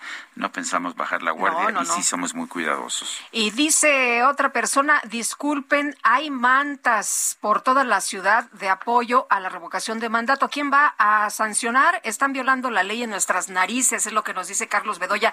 En la Ciudad de México yo no he visto ninguna manta de revocación de mandato. Pero fuera yo sí he visto mantas y, espectaculares incluso. Y y, los las bardas también eh, me decía una persona en Zacatecas somos tan pobres que pues nada más no nos alcanzó para espectaculares así que en las bardas se está poniendo esta promoción y me han mandado eh, amigos de Hidalgo Durango Zacatecas y Aguascalientes fotografías de estas eh, bardas y de estos espectaculares yo estuve en Acapulco el fin de semana y vi varios espectaculares promoviendo la consulta de revocación de mandato. Pero les vale, ¿no? Les vale, están violando la ley y les vale. Yo creo que sí se debe promover, pero lo que no se debe hacer es violar la ley. Hay que cambiar la ley primero y después entonces promover y discutir este y cualquier otro proceso electoral, pero para eso hay que cambiar la ley restrictiva que tenemos y que en buena medida es producto de los legisladores de Morena y de legisladores que antes estaban en la izquierda, en otros partidos de izquierda, pero que hoy están en Morena. Hoy nos dice Itzel González, eh, cerca de mi casa sí hay mantas y es aquí en la Ciudad de México. Son las ocho con treinta y cinco minutos. Vamos con el Químico Guerra. El Químico Guerra con Sergio Sarmiento y Lupita Juárez. Químico Guerra, ¿qué nos tienes esta mañana? Adelante. Pues hablando de otras cosas, ya ven que yo soy yo y mis circunstancias, ¿no? Como decía Ortega y Gasset. Así es. Pues sí, sí, fíjense que hoy en día tendríamos que cambiar eso y decía, tendríamos que decir, yo soy yo y mi microbioma. ¿Por qué? Eh, porque existe esta toda esta cuestión de la genética que tienen las bacterias en el intestino que están definiendo nuestras vidas. No somos tan independientes como creemos, tenemos otros seres vivos dentro de nosotros mismos que a veces toman las decisiones por nosotros. Eh, ¿Qué diferencia hay, por ejemplo, Sergio Lupita, entre la microbiota y el microbioma? Pues fíjense, la diferencia es que la microbiota es la población de microorganismos que habitan en, tu cuerpo. Cien mil millones de bacterias en promedio tenemos en nuestros intestinos, Sergio Lupita. El microbioma, por otro lado, es el conjunto de genes de los microorganismos que componen la microbiota. La microbiota no solo hace la digestión de lo que comemos, sino que cuida nuestras defensas, interviene en el peso, el sobrepeso, en las alergias, la diabetes, el colesterol y hasta en el buen o mal humor. Fíjense, hay gente que tiene mal humor, dice uno, bueno, qué persona tan malhumorada, ¿no? Bueno, a lo mejor sus bacterias que tiene le están produciendo ese mal humor. Pues acaba de anunciar... ¿Hay que llevarle un yogur o qué? pues lo que, lo que les quería comentar es que se acaba de anunciar un test hecho en casa, bueno, hecho para usarse en casa, para conocer nuestros microorganismos intestinales. El Instituto Español de Nutrición Especializada de la Universidad Complutense ha desarrollado un sistema de análisis que puede hacer cualquier persona en su casa. Tiene un costo relativamente alto de cinco mil pesos y eh, se recibe, uno lo pide, se recibe un kit con el bote de recolección de la muestra de nuestras heces e instrucciones sencillas. Una vez que se tiene la muestra, se puede enviar y en 15 a 20 días hábiles se recibe por correo electrónico el resultado y las recomendaciones en la dieta nutricional prioritaria, precisamente para evitar estas cuestiones de eh, pues el síndrome metabólico, el sobrepeso, etcétera. Pero interesante, Sergio Lupita, cómo estamos avanzando en esto y que nos está diciendo que, que nos creemos, ¿no? Totalmente libres, que tomamos las decisiones, que podemos hablar eh, de cosas que queramos en las mañaneras, etcétera. A lo mejor es la microbiota la que nos está dirigiendo en nuestras acciones y muchas veces también en nuestras respuestas, tanto inmunológicas como metabólicas. Pero no solamente soy yo en mis circunstancias, sino que tenemos que agregar hoy, soy yo y mi microbiota, Sergio Lupita. Pues muy bien. Como siempre, Químico, un fuerte abrazo y gracias. Igualmente a ustedes, buenos días. Hasta luego, muy buenos días. La Organización México Evalúa publicó una investigación llamada AMLO a mitad del camino. Es un corte de caja en materia de seguridad.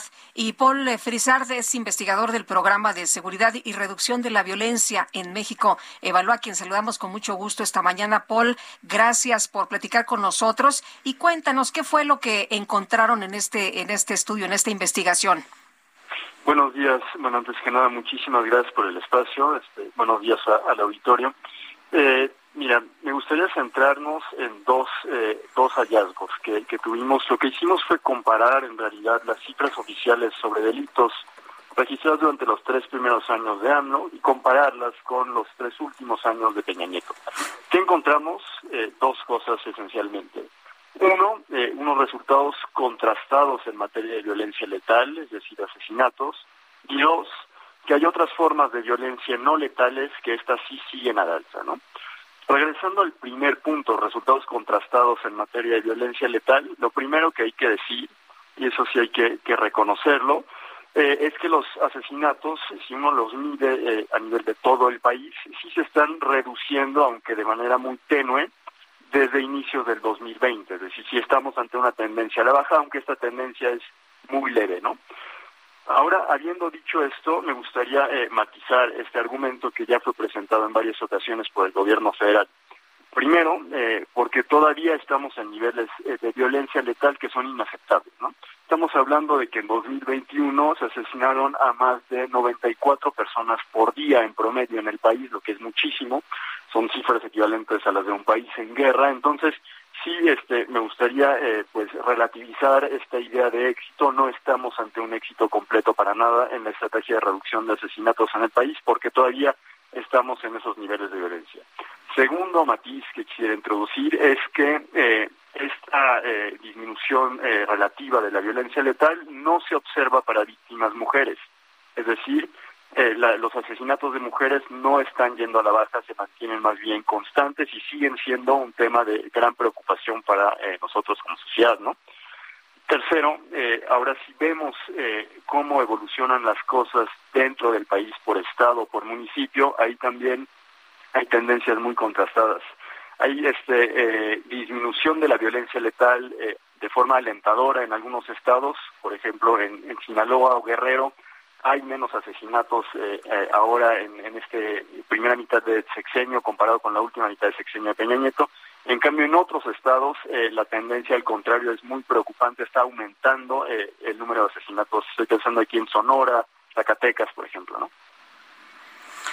Eh, el, ¿Hay alguna razón para, pues, para, para, estos movimientos, para esta situación que estamos viendo en materia de violencia? Es, ¿No está funcionando la, la estrategia del gobierno? ¿Son razones sociales? ¿Es la pobreza? No sé. Eh, ¿Tenemos algún tipo de explicación o simplemente no la tenemos? Para ese estudio nosotros lo que hicimos fue eh, simplemente analizar los datos, ¿no? no no andamos en las causas de la violencia, ahí lo que tú mencionas es muy importante, son fenómenos efectivamente que tienen como muchas causas distintas, ¿no? Hay este la evolución de los asesinatos puede depender en parte de lo que hace o no hace un gobierno y depende también este de otras cosas, ¿no? Que no están en la mano del gobierno. Podemos este pensar en, factores eh, criminógenos sociales, podemos pensar también en eh, pues eh, el tipo de, rivalidades eh, delincuenciales, eh, económicas, políticas que desde el terreno pues fomentan esta violencia, ¿no? Ahí lo que me gustaría eh, pues rescatar y, en lo que pensemos un poco es que necesitamos pasar a una etapa de investigación caso por caso, como lo decía. hay dinámicas diferentes si uno se encuentra o analiza el caso de Guerrero, por ejemplo, y el de Sonora. Van en sentidos exactamente opuestos. Entonces ahora lo que nos toca hacer este, a nosotros desde la investigación, este, también desde el periodismo, la academia, es ir investigando caso por caso qué funciona, dónde funciona la reducción de homicidios y dónde no funciona, por qué, ¿no? Ahí sí todavía no tenemos la respuesta. Eh, Paul, si está disminuyendo la violencia, ¿significa que la estrategia del gobierno, esta de, de los abrazos y no balazos, sí está funcionando por mínima que sea? Como lo decía, eh, es todavía pues muy temprano para atribuirle ese éxito al gobierno. El gobierno sí puede tener un efecto sobre la dinámica de asesinatos, más también existen muchos otros factores que no tienen nada que ver con el gobierno y todavía no estamos en condiciones de decir si esta disminución muy leve de nuevo a nivel nacional, porque esto no es el caso en algunos estados, eh, es atribuible al gobierno o es atribuible a otros factores, por ejemplo, a pactos entre organizaciones criminales. En el caso de los feminicidios, a mí me llama mucho la atención esto que, mencionabas al principio en la introducción, que decías, a ver, los hallazgos son, si ha disminuido la violencia en algunos estados, en otros no, van en sentido contrario, pero en el caso del feminicidio, ¿Ahí qué pasa? Eh, eh, eh, cuéntanos, ¿es, ¿es por estados, es por áreas, es en grandes ciudades, es en comunidades? ¿Qué ocurre? Es también eh, si los asesinatos de mujeres eh, son eh, efectivamente el tema irresuelto todavía pues en, la mitigación de la violencia letal. sí hay variaciones importantes en el territorio, al igual que para el asesinato de hombres. Es interesante también ver que no todas las mujeres, y ahí hay un, hay un gran tema que tiene tanto que ver con el derecho penal que con el registro de los delitos, de qué es eh, un feminicidio, ¿no? Y esto en el país también tiende a variar. Feminicidio normalmente es el asesinato de una mujer en el que eh, se detecta que el asesinato fue por una razón de género, es decir, que se asesinó a la mujer por ser mujer, ¿no? Ese es un feminicidio, a diferencia de un homicidio doloso de mujer. El problema es que en el país, según los estados, eh, pues aunque las definiciones sean similares, eh, pues no, no se detecta eh, con la misma eficacia esta razón de género. Esto significa que puede suceder exactamente, eh, tenemos, podemos tener el mismo fenómeno criminal en un estado y en otro, y sin embargo tener cifras de feminicidio distintas, si en un estado les cuesta más a, los ministerios públicos identificar esas razones de género, ¿no? Por eso es importante eh, pues monitorear los asesinatos de mujeres en su conjunto todavía porque no existe la capacidad en todo el país de detectar la, razón de género en los asesinatos. bueno, muy bien, Paul, muchas gracias por platicar con nosotros esta mañana. Muy buenos días. Muy, muchas gracias a ustedes. Hasta luego. Vámonos a las calles de la Ciudad de México. Javier Ruiz, cuéntanos qué nos tienes. Hola, Sergio Lupita, ¿qué tal? Excelente mañana. Un bloqueo exactamente sobre el viaducto Miguel Alemán en dirección hacia la zona centro hacia la zona oriente de la Ciudad de México y llegando a cruce con la avenida Monterrey. Son aproximadamente 60 vecinos, tanto de la alcaldía de Acán como de la alcaldía Benito Juárez, los cuales exigen pues de construcción de sus domicilios. En estos momentos, Sergio Lupita, pues ya prácticamente se han apoderado de todo este cruce en los carriles laterales, los centrales aún están abiertos, sin embargo, pues el avance bastante complicado, y esto que debido a que muchos vehículos pues prácticamente pues quedaron en este punto atorados, varados, han llegado ya elementos de la Secretaría de Seguridad Ciudadana, de tránsito, quienes pues eh, han poco a poco pues ido liberando esta circulación de los vehículos que quedaron pues en este punto. Utilizamos carriles centrales, aunque el avance pues bastante complicado para quien desea llegar hacia la avenida Cuauhtémoc, hacia la zona de la avenida Doctor Bertis, y el sentido opuesto pues en general también, como es la hora pico, pues prácticamente a vuelta de rueda la circulación, las alternativas pues un poco distantes y la mejor opción es utilizar tanto el eje 3 sur, la avenida Baja California, como el eje 4 para quien se dirige hacia la zona oriente de la Ciudad de México para evitar los conflictos viales. De momento, Sergio Lupita, el reporte que tenemos. Muy bien, gracias Javier Ruiz. Estamos atentos, buenos días. Buenos días, sí. Bueno, por otra parte, por otra parte, fíjese usted que eh, se ha aprobado eh, por parte de los diputados en comisiones incorporar a periodistas en disposiciones sobre secreto profesional. La Junta de Coordinación Política trabaja en los consensos para su discusión en el Pleno y fueron 22 votos a favor, dos abstenciones. La Comisión de Justicia de la Cámara de Diputados aprobó reformas para establecer la protección de las fuentes de periodistas, muy importante como secreto profesional. Son las ocho con cuarenta y siete minutos, ocho con cuarenta y siete en reportes que estamos recibiendo desde la zona de guerra. Eh, ah, ya tenemos en la línea telefónica eh, a Carlos Salazar. Carlos Salazar Lomelín es presidente del Consejo Coordinador Empresarial. Unos días más, de hecho, va a concluir su mandato al frente de esta organización. Carlos Salazar, gracias por tomar nuestra llamada.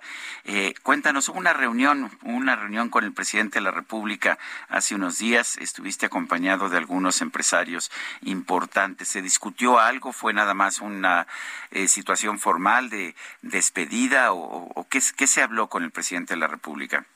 Muy buenos días, Sergio y Lupita. Les agradezco mucho la, invitación. Eh, sí, efectivamente estuvimos la semana pasada este, comiendo con el presidente.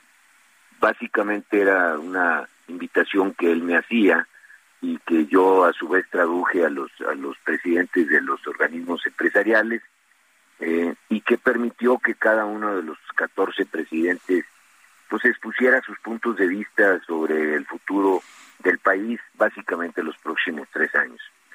El presidente agradeció el, eh, pues el apoyo que nosotros le dimos durante estos tres años, eh, dejando muy claro que bueno no todo fue miel sobre hojuelas, que tuvimos diferencias que fueron públicas. Ahí eh, tú lees todos los días algunos editorialistas que dicen que este la, la relación siempre fue tersa y fácil, y pues no, el mismo presidente dice que Tuvimos una relación a veces compleja, pero que se lograron cosas muy interesantes, empezando por la ratificación del tratado. Ahí le dedicamos mucho tiempo a pensar cómo podíamos aprovechar estos próximos tres años. Y bueno, hay una cantidad enorme de posibilidades para nuestro país. Eh, tú lo has dicho en el noticiero, algunos de los personas que entrevistas, cómo las, eh, las estrellas se, se han alineado para México con todo ese regreso de inversiones de Asia hacia Estados Unidos y cómo nosotros podemos convertirnos pues en, una potencia ya ahora sí única mundial en el tema de manufactura.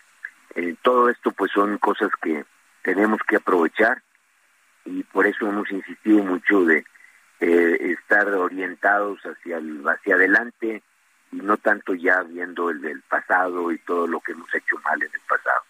Eh, Hablamos también de diversos temas, del plan de pensiones, cómo terminó y eh, la, parte del outsourcing, todos los temas que hemos tenido en, el aumento de salarios, que bueno, pues hemos sido los impulsores del mismo, el reparto de utilidades, todos estos temas en los cuales jugamos un papel este, importante y algunos de ellos pues fueron promociones de las mismas organizaciones empresariales. Eh, eh, Carlos, eh, tú decías hace un momento, bueno, ya basta de, estar viendo hacia el pasado, ¿no? Estas evaluaciones que se hacen todo en el pasado. se ha mencionado mucho el tema de la corrupción de los malos empresarios, de no pagaban impuestos, de no hacían lo suficiente en México, de contratos leoninos, de beneficios simplemente para, para ustedes. Dices, a ver, bueno, ya hicimos la evaluación, ya aclaramos las cosas, ya es momento de dejar esto en el pasado y empezar ya a ver en el presente? Sí, bueno, lo que nos hemos dicho es es válido, muy válido. Yo creo que a México le hacía falta una, pues una, este, mover el árbol también, este, y, y, tratar de, revisar, como lo he dicho yo, eh, lo que nos había venido sucediendo, el, el, mal que nos había hecho la corrupción, eh, abusos que se habían dado tanto de la parte pública como privada creemos nosotros que estas cosas requieren eh, en un momento dado una catarsis de la parte de la sociedad. Eh, hemos puesto ya en prioridad, creo, la dimensión social que necesita cualquier acción, tanto pública como privada. Hemos puesto también como prioridad el ataque a la corrupción tanto pública como privada y creo que hoy lo que tenemos que pensar es cómo movilizamos al país para que realmente aprovechemos estas ventajas del lado económico y podamos atacar de raíz los problemas de pobreza, los problemas de falta de movilidad, de marginación.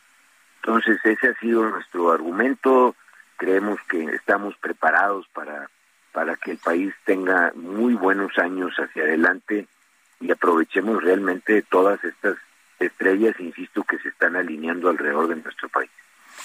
Hay, hay quienes ven el sexenio de Andrés Manuel López Obrador como un desastre. ¿Tú lo ves así? No, yo creo, insisto en esto, Sergio. Las sociedades requieren que, que haya este tipo de, catarsis, de, revisión. Nosotros creemos que, que fue muy importante. Creo que hoy nadie, nadie se va a promover para un puesto público que no tenga varias características básicas. Una, tiene que tener dimensión social y tiene que orientarse hacia los que menos tienen. Número dos, le tiene que quitar el oropel este que había ya en la función pública de nuestro país, donde, bueno, eran, eran este, parte casi de una monarquía algunos de nuestros políticos del pasado. Y número tres, pues tenemos que eh, transparentar todos los actos de, de gobierno de tal manera que la corrupción se elimine o se busque eliminar. Yo no, yo no digo con esto que el gobierno lo ha logrado. Eh, hemos dicho que lo que se ha hecho es poner esto en la, en la, en la, en la narrativa pública de tal manera que esto creo que es una, es una ventaja. Si a esto le hubiéramos agregado políticas más eficaces, que es lo que queremos nosotros hacer hacia adelante, pues creo que estaríamos como país tomando una un crecimiento y una velocidad en el crecimiento que no hemos visto hace muchísimos años. Muy bien, pues como siempre nos da gusto platicar contigo, Carlos. Muy buenos días y gracias por eh, todo este tiempo que estuviste con nosotros tomándonos las llamadas como presidente del Consejo Coordinador Empresarial y seguramente estaremos platicando aunque ya no estés en la presidencia. Sí, bueno, yo como les he dicho a todos mis amigos y ustedes son parte de eso, de ese grupo, eh, el mundo sigue dando vueltas y de seguro nos vamos a volver a encontrar en alguna trinchera. Mi, mi mandato termina el día de mañana. Mañana tendremos la elección final ya de los dos candidatos que están corriendo. Gracias. Sergio Sarmiento y Lupita Juárez quieren conocer tu opinión, tus comentarios o simplemente envía un saludo para ser más cálida esta mañana.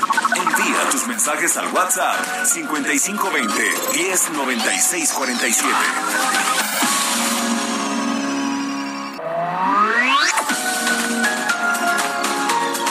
Continuamos con Sergio Sarmiento y Lupita Juárez por El Heraldo Radio.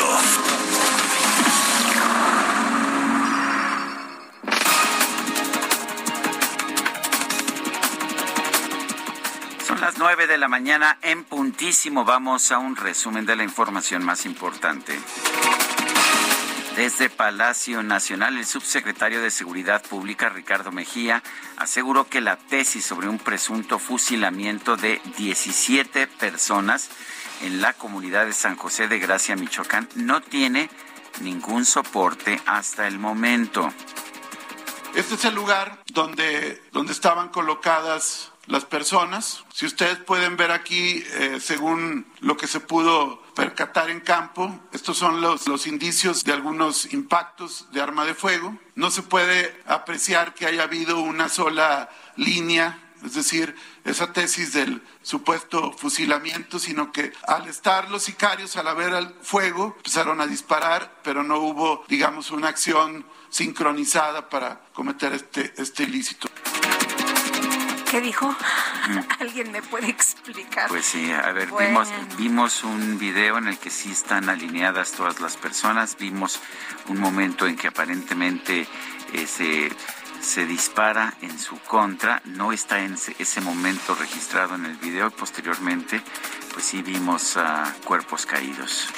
Bueno, pues en este espacio el gobernador de Michoacán, Alfredo Ramírez Bedoya, señaló que la comunidad de San José de Gracia no ha firmado el convenio de coordinación en materia de seguridad con el gobierno del estado. Pero sí quiero decir algo, que San José de Gracia no ha firmado el acuerdo, el convenio de coordinación con el gobierno del estado de Michoacán. Eh, es decir, cuando se firman estos convenios de coordinación, lo que sucede es que reforzamos lo que se llama el estado de fuerza, es decir, el número de policías y de unidades, este, ahora sí que de patrullas también, y se intensifica la seguridad. Entonces, debo decirlo que San José de Gracia no había firmado y no ha firmado el convenio de coordinación de seguridad con nosotros, con el gobierno estatal. El subsecretario de Crecimiento Económico, Energía y Ambiente de los Estados Unidos, José W. Fernández, informó que se encuentra en México para reunirse con funcionarios públicos y representantes del sector privado. La red social Twitter anunció que va a agregar etiquetas a las publicaciones de sitios web de medios afiliados al Estado ruso, además de que va a reducir su visibilidad en la plataforma.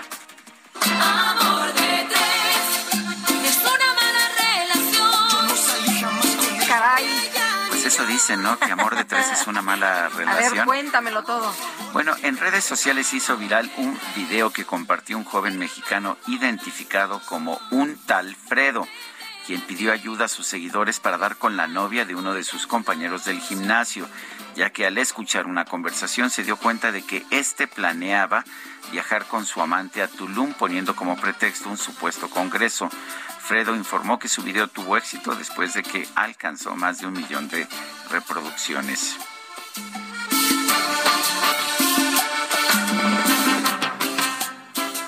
Yo subí un TikTok diciendo que si tu novio se llamaba Charlie, trabajaba en contaduría y vivía en San Pedro, te estaba engañando. Y después de como 12 chicas que mandaron fotos de sus novios para ver si era el perro rufián infiel que la estaba engañando, dimos con la chica. Me mandó una foto del vato y al principio dije como que, ay, no se parece. Luego me mandó una con cubrebocas y, güey, dos gotas de agua idénticos. Ah, qué chismosa es la gente. Mete las narices donde no debe. Ay, condenado Fredo, ¿cómo era? Sí, el tal Fredo. El tal Fredo, bueno. Vámonos, vámonos con más información. Ustedes han escuchado hablar de conejo blanco, conejo rojo. Vamos a platicar con Valeria Vera. Ella es actriz en esta obra de un dramaturgo iraní. Valeria, ¿cómo estás? Gracias por invitarnos a, ver esta obra. Pero cuéntanos de qué se trata, cómo es la obra. Tengo entendido que, pues, eh, los actores no la conocen ni ensayan el guion hasta el mero día de la función. Eh, bueno, primero, hola, les mando un beso enorme. Qué, qué, qué padre saberlos bien. Sergio, Lupita. Igualmente, Valeria, gracias. Y pues ya bien emocionada, mi función es el 9 de marzo. En efecto, es un experimento teatral, así es como, como el autor lo, lo cita. Y lo único que sé, porque pues no puedo saber mucho más, es que llego, me dan un sobre y comienza la magia. Un Tal cual. ¿Y en el sobre qué hay instrucciones o este sugerencias? No tengo idea, Sergio, no tengo idea. No tengo idea. ¿no te da miedo? La verdad es que me genera muchísima emoción, me creo que son más nervios, es como yo yo vengo de hacer mucho cabaret y hice mucha comedia, entonces creo que hay algo de eso que me mantiene como tranquila y en confianza, saber que me pongo en disposición de de un texto que ya está aprobado por muchísimos actores hermosos y hermosas y que en esta temporada también lo único que leo es que fue una experiencia bellísima y de un público que seguramente me va a ropar y yo a ellos y daremos una función en conjunto extraordinaria en la teatrería. Valeria, ¿tú ya has visto la obra? No la puedes ver. Ah, no la puedes ver. Incluso muchos de mis compañeros no, no han podido hacer conejo porque ya la vieron. Entonces te hablan por teléfono y te dicen, oye, Val, ¿ya la viste? No. Oye, te queremos invitar. Entonces el chiste es que no, no sepas absolutamente nada de... Oye, ¿y tú escoges si eres blanco o rojo o como te toca? No, te toca, como te toca. Ah. Incluso, bueno, el orden del título es ese, ¿no? Conejo blanco, conejo rojo. Pero es más, lo que me están diciendo para mí es nuevo, ni siquiera sabía que yo tenía que escoger un conejo. Oye, y, y, y entonces eh, te dan te dan un guion, eh, es es con base en un guion lo que tienes que hacer. Dicen, dicen que literal adentro del sobre vienen las instrucciones de lo que vas a hacer durante ese momento en escena, ¿no? Sé que hay un escritorio, sé que hay una silla, sé que... O sea, es mucha improvisación. Debe de ser mucha improvisación y, y también debe de ser mucha sensibilidad a dejarte guiar.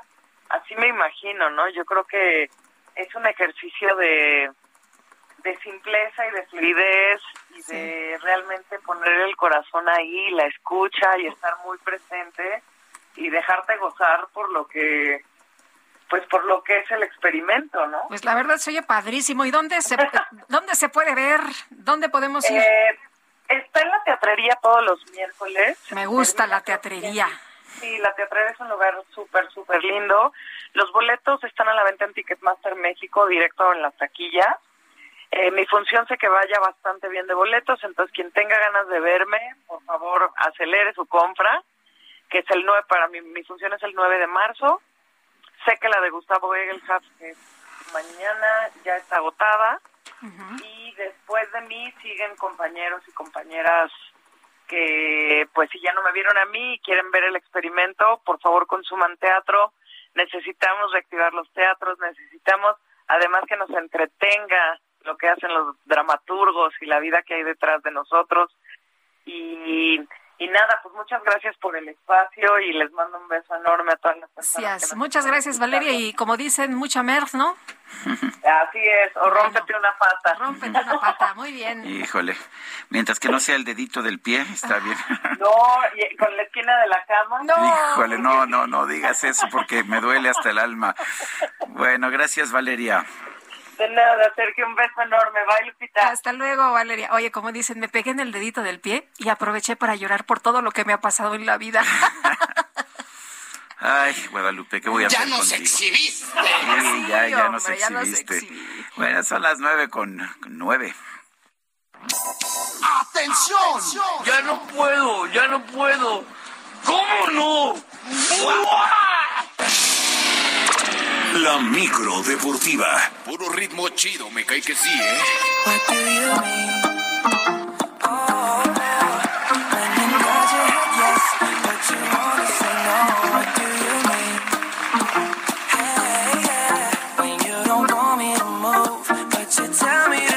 ¿Y ya está aquí?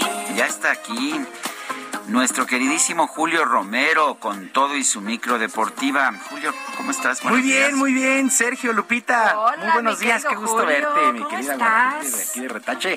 Oigan, pues, eh, pues ya es martes, es martes, como sea, ahí vamos tomando impulso, ¿no?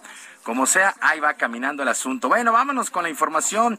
El día de hoy, la FIFA, la FIFA ha anunciado ya de manera oficial que Rusia, Rusia ha quedado excluido del Mundial de Qatar, aunque todavía debía disputar pues el repechaje, pues se anuncia que absolutamente no lo va a hacer. Todo esto pues por los problemas militares allá en Ucrania. El representativo ruso debe disputar la fase repechaje para buscar uno de los tres boletos disponibles para Europa que quedan disponibles, pero esto ya no sucederá. Eh, su siguiente duelo sería el 24 de marzo contra Polonia, quien se sumó en días anteriores a otros países que se niegan a jugar contra Rusia como Inglaterra, como Suiza, como Francia, entre muchísimos otros. Hay que recordar que la FIFA también lo suspendió de competencias internacionales.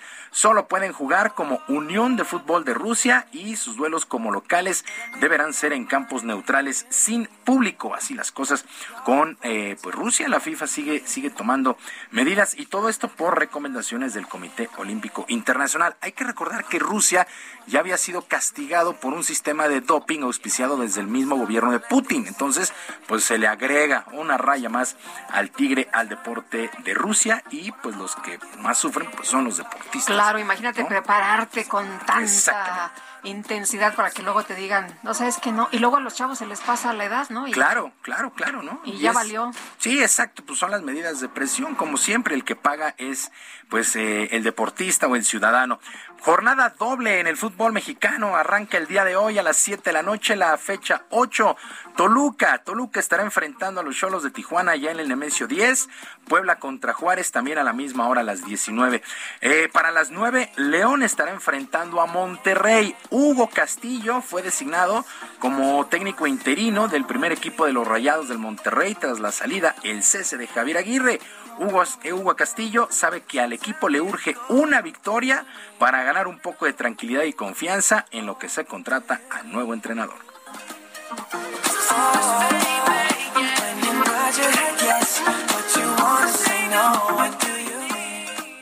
Consciente de la obligación y la responsabilidad que tenemos eh, de ir por los tres puntos, de tratar de sacar el resultado positivo, porque eh, pensamos que lo podemos hacer y bueno, la exigencia y el compromiso de esta institución es esa, ¿no? Siempre salir a ganar, no importa eh, en dónde se juegue ni contra quién.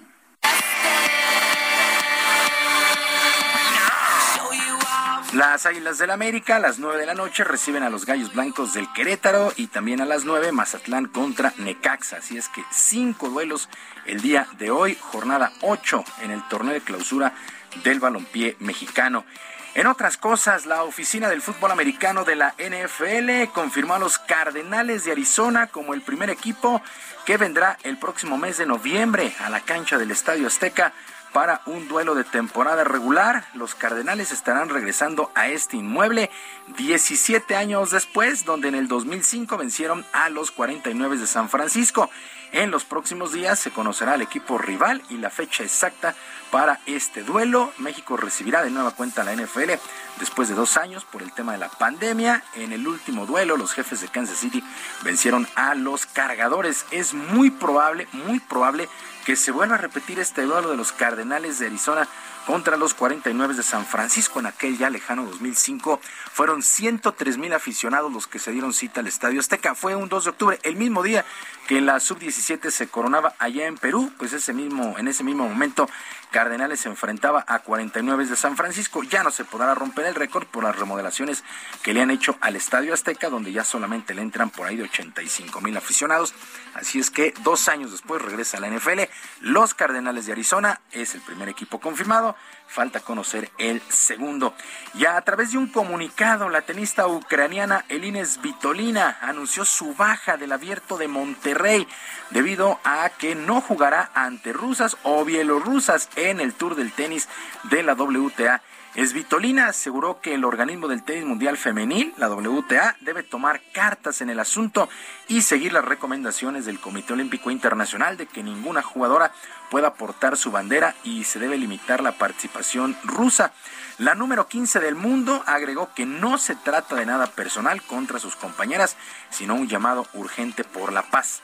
Bueno, este torneo de tenis allá en Monterrey por lo pronto arrancó ya el día de ayer. Algunos resultados interesantes.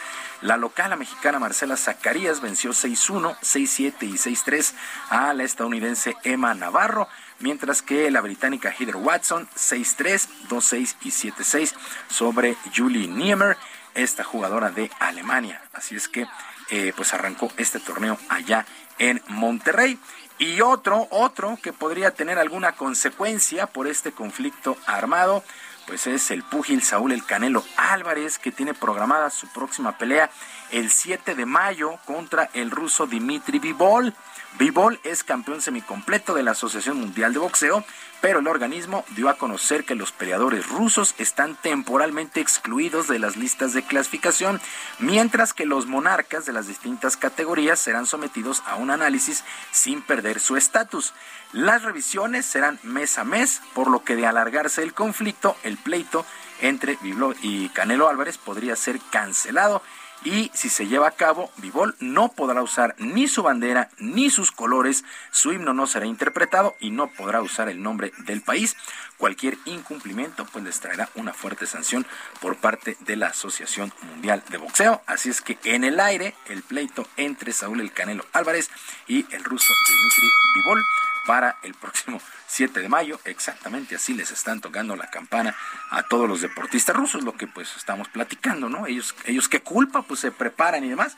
Bueno, son las formas de presionar. Y, muchas veces los mismos ah, deportistas rusos han sido críticos de su gobierno. Está el caso de Andrei Rublev este fin de semana, que, Lo hizo. que, señaló que no war please, no guerra por favor en las semifinales del Abierto de Dubái o las declaraciones de Medvedev en México en que está a favor de la paz. Exactamente las mismas, se pronuncian por la paz y no a la guerra, pero bueno, pues eh, insistimos, sabemos que los que sufren pues son los ciudadanos y pues los propios deportistas. Sergio Lupita, amigos de la auditoria, la información deportiva este martes, que es un extraordinario día para todos. Muchas gracias, Julio. Buenos días. Ya no quiero verte nunca más.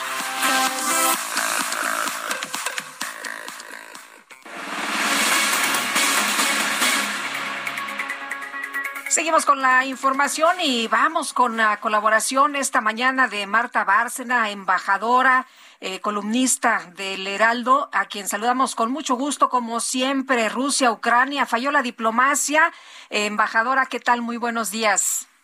Muy buenos días, Lupita. Pues así es, yo creo que falló la diplomacia al no poder evitar esta guerra de agresión de Rusia contra Ucrania y ahora estamos entrando a una etapa en donde la urgencia es el cese de hostilidades, porque ya la población civil está pagando unas, unas consecuencias muy duras, muchas bajas, muchos eh, refugiados ya huyendo de Ucrania hacia los países vecinos, ahora más de medio millón y se espera que puedan ser entre cinco, entre tres y cinco millones de refugiados y desplazados y lo que estamos viendo es la respuesta de los Estados Unidos, de Europa y de otros países eh, ante la agresión rusa que se expresa básicamente en sanciones.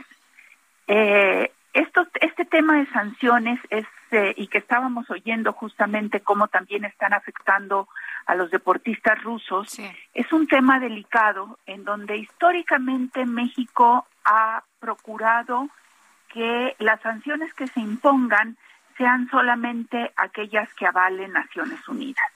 Pero ya vimos que Rusia, como es miembro permanente del Consejo de Seguridad, pues vetó cualquier resolución de condena o que incluyera sanciones a, Rusia. Por eso estamos viendo las sanciones unilaterales que son tremendas y que van a tener un impacto terrible no solo en la economía rusa, que se estima va a decrecer entre 3 y 5% este año, también en la economía ucraniana por la guerra, que va a decrecer cerca de entre 8 y 10%, y ya de por sí era un país pobre, pero eh, que va van a tener un impacto eh, eh, en, en la vida diaria de las personas. ¿Por qué?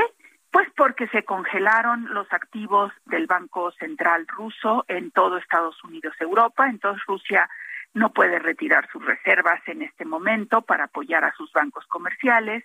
Los, se impusieron sanciones a los principales bancos comerciales de Rusia al sacarlos de este sistema de transferencias SWIFT.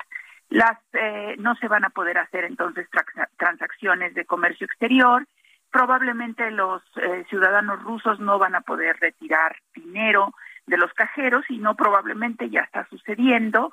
Y eh, lo que vamos a ver aquí es un impacto también en la economía mundial que apenas se estaba recuperando del COVID-19 y que ante estas sanciones, ante estos reacomodos en el ámbito financiero, energético, ante esta guerra que nadie pensábamos que iba a surgir en pleno siglo XXII, eh, eh, pues eh, existiera, ¿verdad? Sí, eh, tú ves una solución, eh, bueno, para empezar, vemos que el gobierno de México, el presidente López Obrador dijo hoy que no va a haber sanciones económicas contra Rusia. Por otra parte, Vladimir Putin ayer le dijo a Emmanuel Macron, el presidente de Francia, que para suspender las acciones militares en Ucrania, eh, Ucrania tendría que reconocer que Crimea es parte de Rusia, no sé si eso sea aceptable para Ucrania, y tendría que desnazificar ¿Tú qué, cómo ves esto? Mira, yo creo que eh, ahorita Putin está elevando sus apuestas, este Sergio. Eh, eh, es difícil que tanto Ucrania como el resto del mundo y Europa reconozcan que Crimea es parte de Rusia, puesto que cuando invadió en 2014 también se condenó esa invasión y no ha habido reconocimiento a Crimea como parte de Rusia. Pero puede ser una de las cartas de negociación sobre la mesa. Y esto de la desnazificación de Ucrania es una de las grandes armas de propaganda de Rusia, porque ellos afirman que están regímenes neonazis o, grupos neonazis en Ucrania y sobre todo en Luhansk y Donetsk, pero en realidad fuera de algunas fotografías que los propios medios eh, rusos han diseminado y que hay referencias a historias de la Segunda Guerra Mundial, eh, yo creo que en estos momentos no se puede afirmar que haya una, un, un gobierno nazi o grupos nazis en Ucrania. En toda Europa casi se encuentran pequeños grupos de extrema derecha que algunos han identificado con nazis y hemos visto hasta el uso de símbolos nazis hasta en los Estados Unidos. Entonces, eh, todo esto forma parte de esta guerra informativa y de propaganda y de manipulación. Eh, justamente lo que decía el presidente es lo que yo comentaba al inicio. En México ha sido siempre muy cuidadoso en la imposición de sanciones, solamente lo hemos hecho bajo mandato de la ONU, por la razón de, que las sanciones terminan afectando sobre todo al pueblo, a, a, los pueblos de los gobiernos a los que se imponen las sanciones. Ahora, en este momento sí estamos viendo la efectividad de las sanciones porque sí va a ser un golpe brutal a la economía rusa que va yo siento, a obligar, quizás no inmediatamente, pero sí eh, eh, en unas semanas, a Rusia a reconocer que no puede seguir en esta línea de agresión porque el costo para sus personas, para, para, sus ciudadanos sería muy alto. Ahora, también hay otra interpretación de que a los líderes rusos o al líder ruso no le va a importar el costo que tenga sobre su población porque ya está en una lógica y es una lógica totalitaria. Embajadora, muchas gracias como siempre y nos escuchamos el eh, próximo la próxima semana. Nos escuchamos Lupita, Sergio la próxima semana. Gracias. Buenos días. Vamos rápido con Alan Rodríguez, está en eje central. Alan, adelante. Sergio Lupita, muy buenos días. El eje central Lázaro Cárdenas presenta buen avance en estos momentos a partir de la zona de Cumbres de Maltrata y hasta la zona de Viaducto. A partir de este punto y hasta la zona de Garibaldi tenemos asentamientos por la zona centro de la Ciudad de México. Por otra parte, la avenida San Servando para todas las personas que se dirigen hacia la zona de Congreso de la Unión presenta asentamientos después del cruce con Calzada de la Viga y hasta la zona del eje 3 Oriente, la avenida Francisco del Paso y Troncoso. Maneje con mucha precaución, por lo pronto es el reporte que tenemos. Muchas gracias, Alan Rodríguez. Son las nueve con veinticuatro. Regresamos.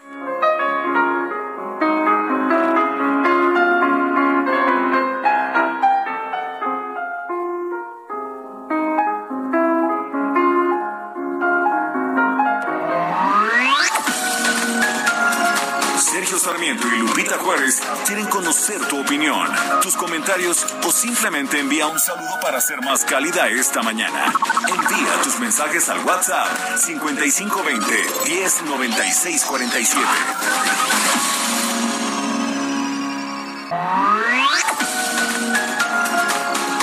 Continuamos con Sergio Sarmiento y Lupita Juárez por El Heraldo Radio.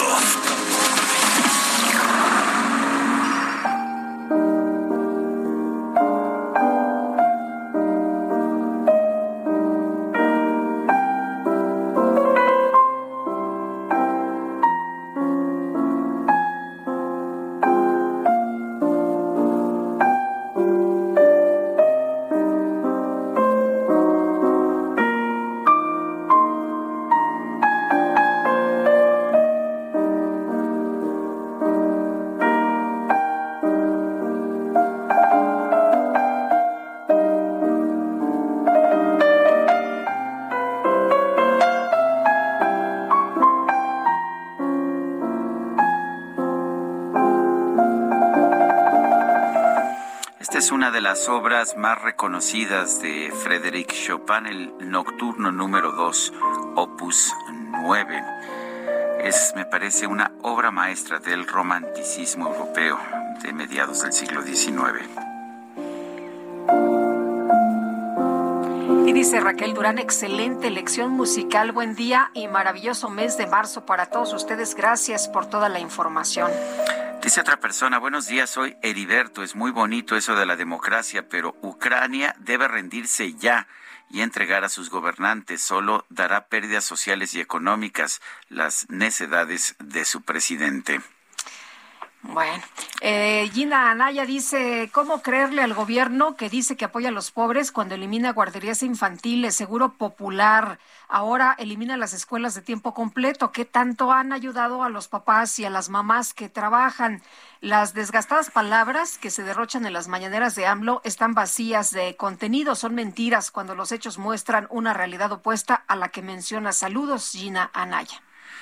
Bueno, pues ah, de manera conjunta, las fiscalías de San Luis Potosí, Tamaulipas, Coahuila y Nuevo León informaron que la principal línea de investigación sobre la desaparición del exdiputado local potosino, Pedro Carrizales, es un accidente carretero. Pepe Alemán, cuéntanos.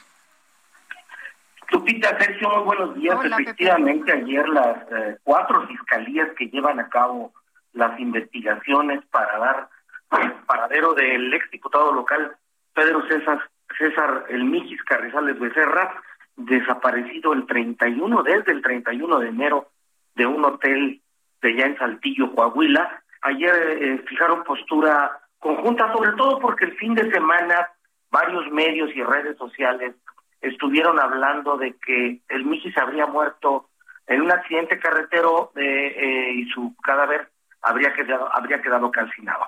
Las cuatro fiscalías, como bien lo dice Sergio, Coahuila, Nuevo León, Tamaulipas, San Luis Potosí, precisaron que sí efectivamente están investigando ese accidente carretero ocurrido sobre la eh, el kilómetro 27 de la carretera Piedras Negras Nuevo Laredo, donde una camioneta efectivamente se siniestra y la persona que lo conducía, que el cadáver queda calcinado.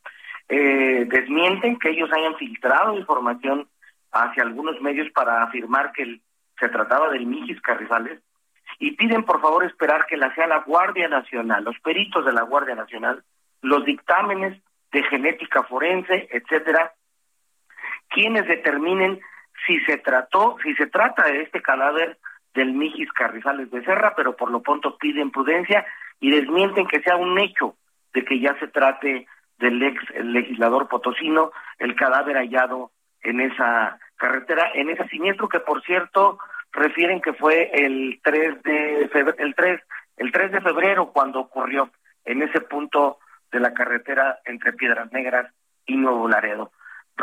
confirman, sin embargo, contradictoriamente confirman Sergio Lupita que eh, entre el 14 y el 18 de febrero, es decir, 10 días, 11 días, 12 días después de, de ese accidente, eh, identificaron actividad en el teléfono celular que está registrado a nombre del MIGIS. Entonces, pues este, piden esperar porque al parecer ahí, eh, si se trató de él, entonces, ¿quién usó ese teléfono posteriormente a su muerte? Habrá que esperar los dictámenes de la Guardia Nacional que estas cuatro fiscalías próximamente, en breve, darán a conocer si se trata o no del Mijis Carrizales, ese cadáver, Sergio Lupita. Bueno, pues Pepe Alemán, gracias por este reporte. Un abrazo grande. Gracias, igualmente. Y Víctor Mides, estudiante de Derecho en el CIDE, a quien saludamos con mucho gusto esta mañana. Y como usted sabe, pues los alumnos del CIDE rechazaron el nombramiento de José Romero como director. Sin embargo, pues ahí está. Eh, Víctor, y te quisiera preguntar sobre un amparo promovido por ustedes en el juzgado 12 de distrito que ordena al Consejo Nacional eh, de Ciencia y Tecnología hacer pública un acta en la que se formaliza el nombramiento de José Antonio Romero. Eh, ¿Por qué es importante esto? Cuéntanos. Hola, buenos días. Buenos días. Buenos días a todos auditorio. Este, bueno, pues es importante que, que salga el acta porque es, digamos, la prueba eh, fundamental para este asunto. Eh, nosotros alegamos que todo el procedimiento de designación ha sido muy irregular y pues claramente todas esas irregularidades deben de quedar asentadas en un acta.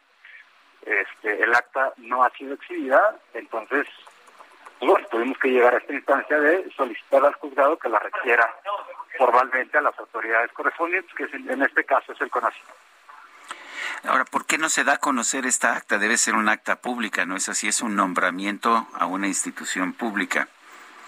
Tendría que serlo, tendría que serlo. Se ha solicitado por muchísimas personas a través de, la Plataforma Nacional de Transparencia, pero no la han exhibido argumentando que sigue, digamos, en el proceso de protocolarización o, que sigue como, pues, que se le sigue dando la formalización que requiere. Pero, pues bueno, el, nombramiento de, de José Romero se hizo en noviembre, ¿no? Oye, pero lo que quieren demostrar ustedes es que hay irregularidades, pero esto parece no importarle a las autoridades que apoyan eh, a, José Antonio Romero. Pues bueno, no, no sabemos qué motivaciones hay detrás, pero nosotros pues estamos defendiendo nuestros derechos en tribunales y eso es lo que lo que lo que se decidirá en última instancia. ¿Cuándo, ¿cuándo se espera este fallo? Pues mira, eh, a partir de que se le notifica al CONACIT eh, este requerimiento, ellos tendrán 10 días hábiles para exhibir el acta. Si no lo hacen así, pues entonces eh, se les apercibirá este, con una multa. El juzgado tratará de conseguir el acta o, dará otro plazo para que exhiban el acta y si no lo hacen, pues bueno, tendrán que dar visto al Ministerio Público y pues bueno, si a, final de cuentas no exhiben el acta por X o Y razón, pues nosotros tendremos la oportunidad de formular alegatos en su momento oportuno y pues se tendrá que dictar sentencia. Pues yo estimo que quizás eh, haya una sentencia en, pues quizás en, en, un poco más de un mes, quizás dos meses. Eh, si hubiera irregularidades, eh, ¿significa que José Antonio Romero puede ser removido de su cargo como director? Sí, por supuesto, por supuesto. Y Víctor, cuéntanos el acoso de Romero a los alumnos. Hemos visto que hay algunos alumnos que se han enfrentado con él y los han fotografiado, los han perseguido. ¿Cómo está la situación? Pues mira, esto ha sido la constante desde que, eh, digamos, desde que empezamos a ver los primeros destellos autoritarios de Romero. Este, comenzó desde que tomamos las instalaciones, este, los profesores que venían a traernos comida, a saludarnos, a platicar con nosotros, pues Romero mandaba a sus a sus secuaces a tomarles fotos, luego esas fotos él se las mandaba a sus WhatsApps personales, ¿no? En un acto claramente intimidatorio. Entonces, pues no nos sorprende que ahora esté intimidando estudiantes, pero sí es muy grave, muy, muy grave, es inadmisible. Muy bien, pues estaremos atentos. Muchas gracias por platicar con nosotros esta mañana, Víctor. Buenos días. Muchas gracias a ustedes, auditorio, y gracias por el espacio. Son las nueve de la mañana con treinta y nueve minutos. Vamos a un resumen de la información más importante. ¿Te parece bien si vamos primero con Fernando Alcázar, director jurídico de Mexicanos, de Mexicanos Vamos, la Secretaría de Educación Pública reafirmó la decisión de eliminar las escuelas de tiempo completo y con ello el apoyo de educación y alimentación a 3.6 millones de niños y adolescentes. Fernando Alcázar, director jurídico de Mexicanos Primero, gracias por tomar nuestra llamada. Y la primera pregunta, ¿qué tan importantes son estas escuelas de tiempo completo? ¿Son un desperdicio de recursos en un gobierno austero? Hola Sergio, Lupita, muy buenos días, muchas gracias por su espacio, por, por el espacio que nos brindan. Eh, sí, Sergio, mira, la verdad es que son eh, un programa, digamos, las escuelas de tiempo completo eh, llevan, llevan más de 10 años operando aproximadamente en nuestro país, pues para, para nosotros no son un desperdicio en un gobierno austero, eh, sus, sus beneficios están más que probados en, los aprendizajes de las niñas y los niños y además también eh, ofrecían servicio de alimentación a 1.6 millones de niñas y niños, muchos de ellos en zonas de alta o muy alta marginación y ese alimento podía ser el único que consumían en el día. Entonces, al, al revés, en un gobierno donde supuestamente primero van los pobres, eh, un programa como, como las escuelas de tiempo completo o eh, la jornada escolar ampliada y servicio de alimentación que ya contemplaba el año pasado la escuela es nuestra, es un programa eh, hecho a la medida a un gobierno que, que supuestamente prioriza a los más eh, necesitados. ¿Esto significa entonces que sí va a haber una gran afectación, Fernando? ¿Y en dónde estaríamos viendo estas afectaciones? ¿En qué, en qué niveles y en qué estados? Pues mira, el, el escuelas de tiempo completo en su en su punto más alto atendió a más de 27 mil escuelas en toda la República Mexicana. el año pasado que decidieron eh, trasladar los objetivos de estas escuelas al programa La Escuela es Nuestra, eh, tenían un presupuesto de 5 mil millones de pesos aproximadamente para atender a estas escuelas y pues estaríamos hablando de una afectación a nivel nacional a un total de 3.6 millones de niñas y niños aproximadamente y eh, decenas de miles de maestros y maestras que dejarían de recibir también apoyos económicos que, que se les otorgaban por, por brindar estas horas extra de aprendizaje. Y lo más grave es que en este regreso presencial, que supuestamente prioriza el gobierno federal, un programa como las escuelas de tiempo completo eh, eh, sería básicamente eh, la solución o una de las posibles soluciones a la, al tema del rezago académico que hemos observado en, niñas y en niños y, por supuesto también para ayudarles con su recuperación en, en la salud socioemocional al tener más tiempo de convivencia con sus maestros, con sus maestras y también con sus compañeros. También en un contexto de crisis económica que estamos viviendo, horas adicionales en, en las escuelas pueden dar seguridad a las mamás y a los papás para dejar a sus hijos y así tener mayores oportunidades de una inclusión laboral. Entonces estamos hablando de que el programa de escuelas de tiempo completo o las escuelas de tiempo completo en general eh, se habían vuelto más que un programa educativo, un programa que de desarrollo social prácticamente, un pilar fundamental en las comunidades escolares y es por eso que estamos tan alarmados y hacemos el llamado tan enérgico al repudio de esta decisión y que y que las comunidades escolares se unan a esta exigencia para que no lo permitamos. ¿Han sido exitosas eh, las escuelas de tiempo completo en relación con la inversión que se tiene que hacer en ellas? Totalmente, totalmente. Eh, uno de los de los puntos más importantes es que con los recursos que el programa tuvo en su momento, en, su punto más alto de cobertura, le costaba al Estado dos mil pesos al año alimentar a un niño y brindarle las horas extras que, se brindaban en las escuelas. Entonces estamos hablando que es una, una inversión mínima, si lo vemos por, por cada niño que, que niña o niño que participaba en el programa, y además eh, los resultados son muy evidentes en cuanto al aprendizaje, primeramente, porque en las pruebas de enlace y planea que se hacían eh, en años anteriores, las niñas y los niños que formaban parte de las escuelas de tiempo completo solían salir por arriba del promedio en, en, los, en las pruebas de español y matemáticas. Y en las escuelas donde se detectaba que había niños con un rezago académico importante, las, las que participaban de las escuelas de tiempo completo eran las que recuperaban esos conocimientos de manera más rápida.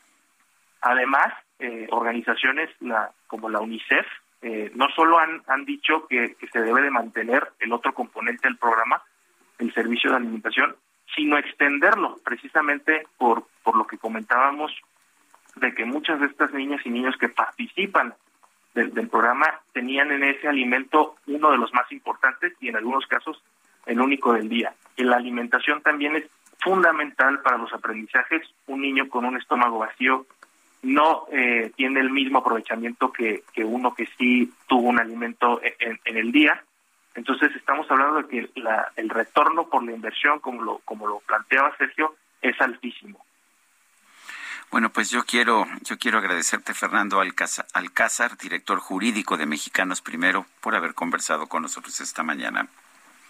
Al contrario, Sergio, Lupita, muchísimas gracias por el espacio y estamos a sus órdenes. Gracias, muy buenos días. Son las nueve de la mañana con cuarenta y cinco minutos. Vamos a un resumen de la información más importante.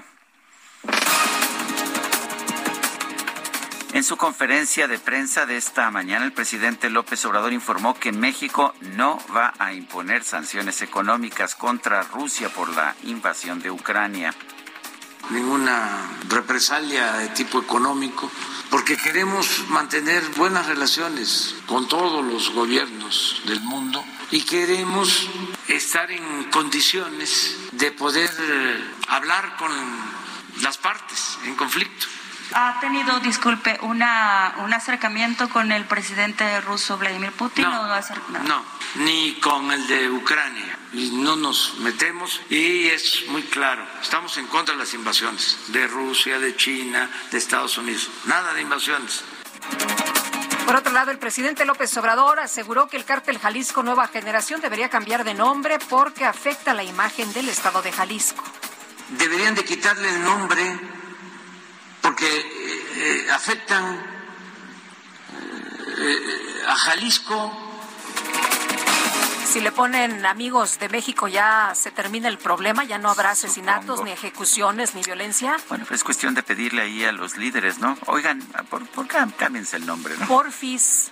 Bueno, en este espacio el gobernador de Michoacán, Alfredo Ramírez Bedoya, reveló que ninguna persona de la comunidad de San José de Gracia fue reportada como desaparecida tras el presunto fusilamiento de 17 personas. Señaló que este caso puede ser esclarecido esta semana. El, tema es ubicar tiempo y espacio, es decir, esas imágenes pueden ser de otro momento, de otro tiempo, pero eso lo tendrá que definir la fiscalía. Yo quiero ser muy respetuoso y muy responsable de ese tema. La información que les acabo de brindar es la que también me ha proporcionado la fiscalía, pero hasta este momento no tenemos cuerpos y, tampoco podemos hablar de un número, porque luego hay quien dijo que eran, no sé, tantos, 17, se manejaba de 10 a 17 personas asesinadas. Eso no es este, real, porque no tenemos la información certera como para decir cuántos cuántos fueron o qué sucedió. Se está aclarando la situación y yo espero que esta misma semana esté aclarada. Tras el cierre del Parlamento abierto sobre la reforma eléctrica, el coordinador del PRI en la Cámara de Diputados, Rubén Moreira, reiteró que su bancada no va a apoyar esta iniciativa si no se modifica. Pues ellos, al igual que nosotros, o muchos de ellos, al igual que nosotros, ya conocemos el proceso legislativo y ellos saben que tendrán que proponer algunas de estas eh, pues que les digo, una metodología para buscar acuerdos, tendrán que hacer política, como pasa en cualquier parlamento del mundo, este, en el entendido, lo ha dicho todo el mundo, que así no, para todo el mundo, todos nosotros vaya, que así no pasa la reforma. La Organización de las Naciones Unidas lanzó una petición de ayuda de emergencia con el objetivo de recaudar 1.700 millones de dólares para apoyar a las víctimas de la invasión rusa en Ucrania. Y las autoridades de Guatemala reportaron el vencimiento de más de un millón de vacunas contra el COVID-19 Sputnik V debido a que la población rechaza recibir esta fórmula. Tú eres lo más bello que jamás me sucedió, mamá.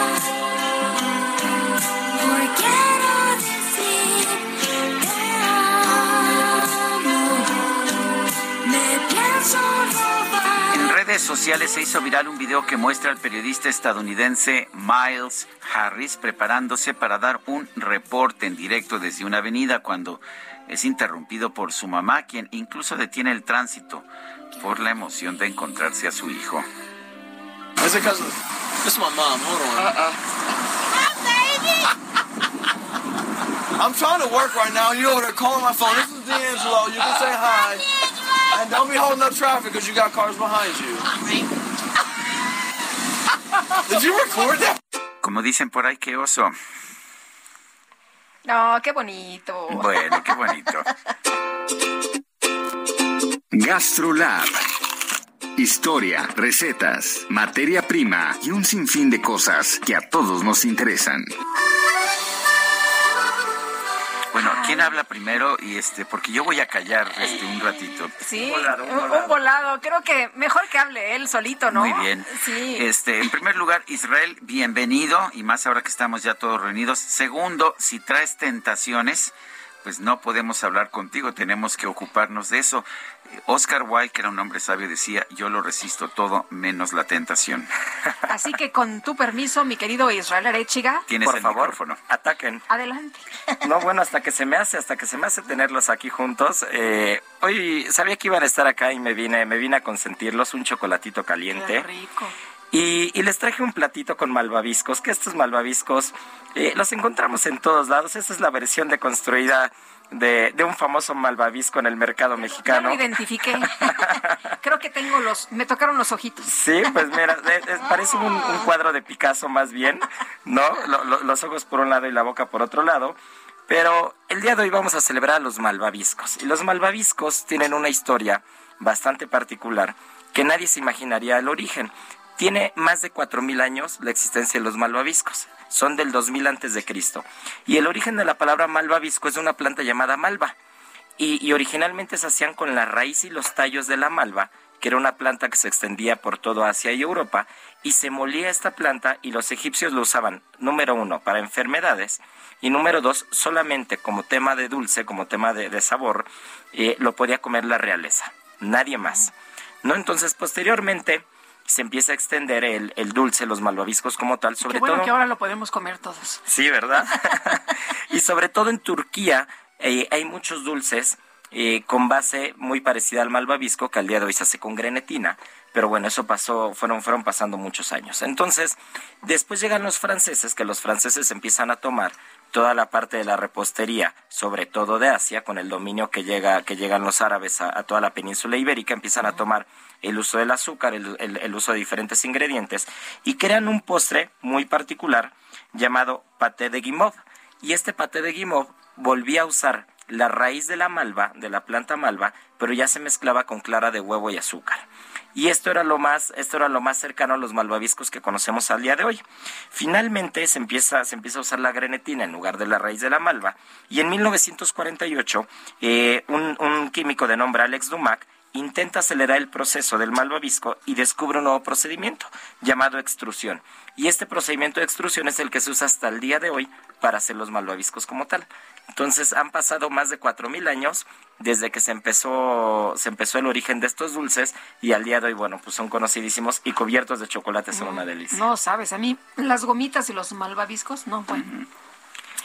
Me encanta. Y no hay nadie que se resista a un chocolatito caliente. No. Bueno, pues yo no hago comentarios, espero que, que no se note mucho al aire que todavía me estoy terminando Qué rico, ¿verdad?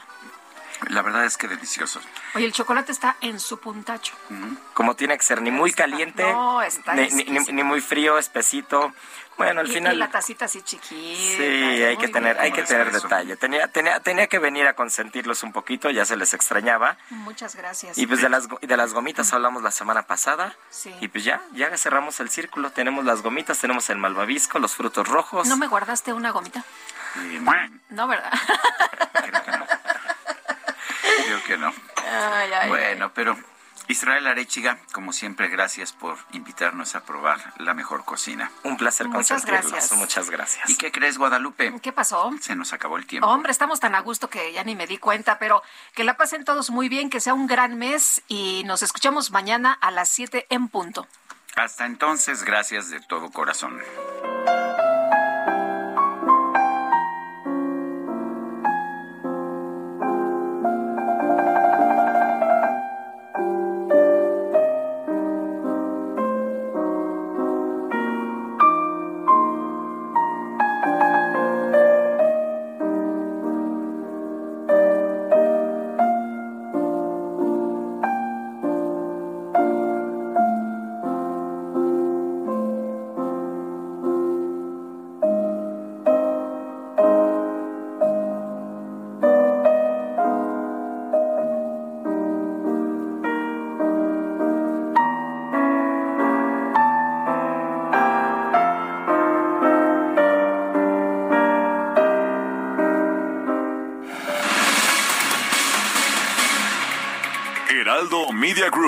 Presentó Sergio Sarmiento y Lupita Juárez por El Heraldo Radio.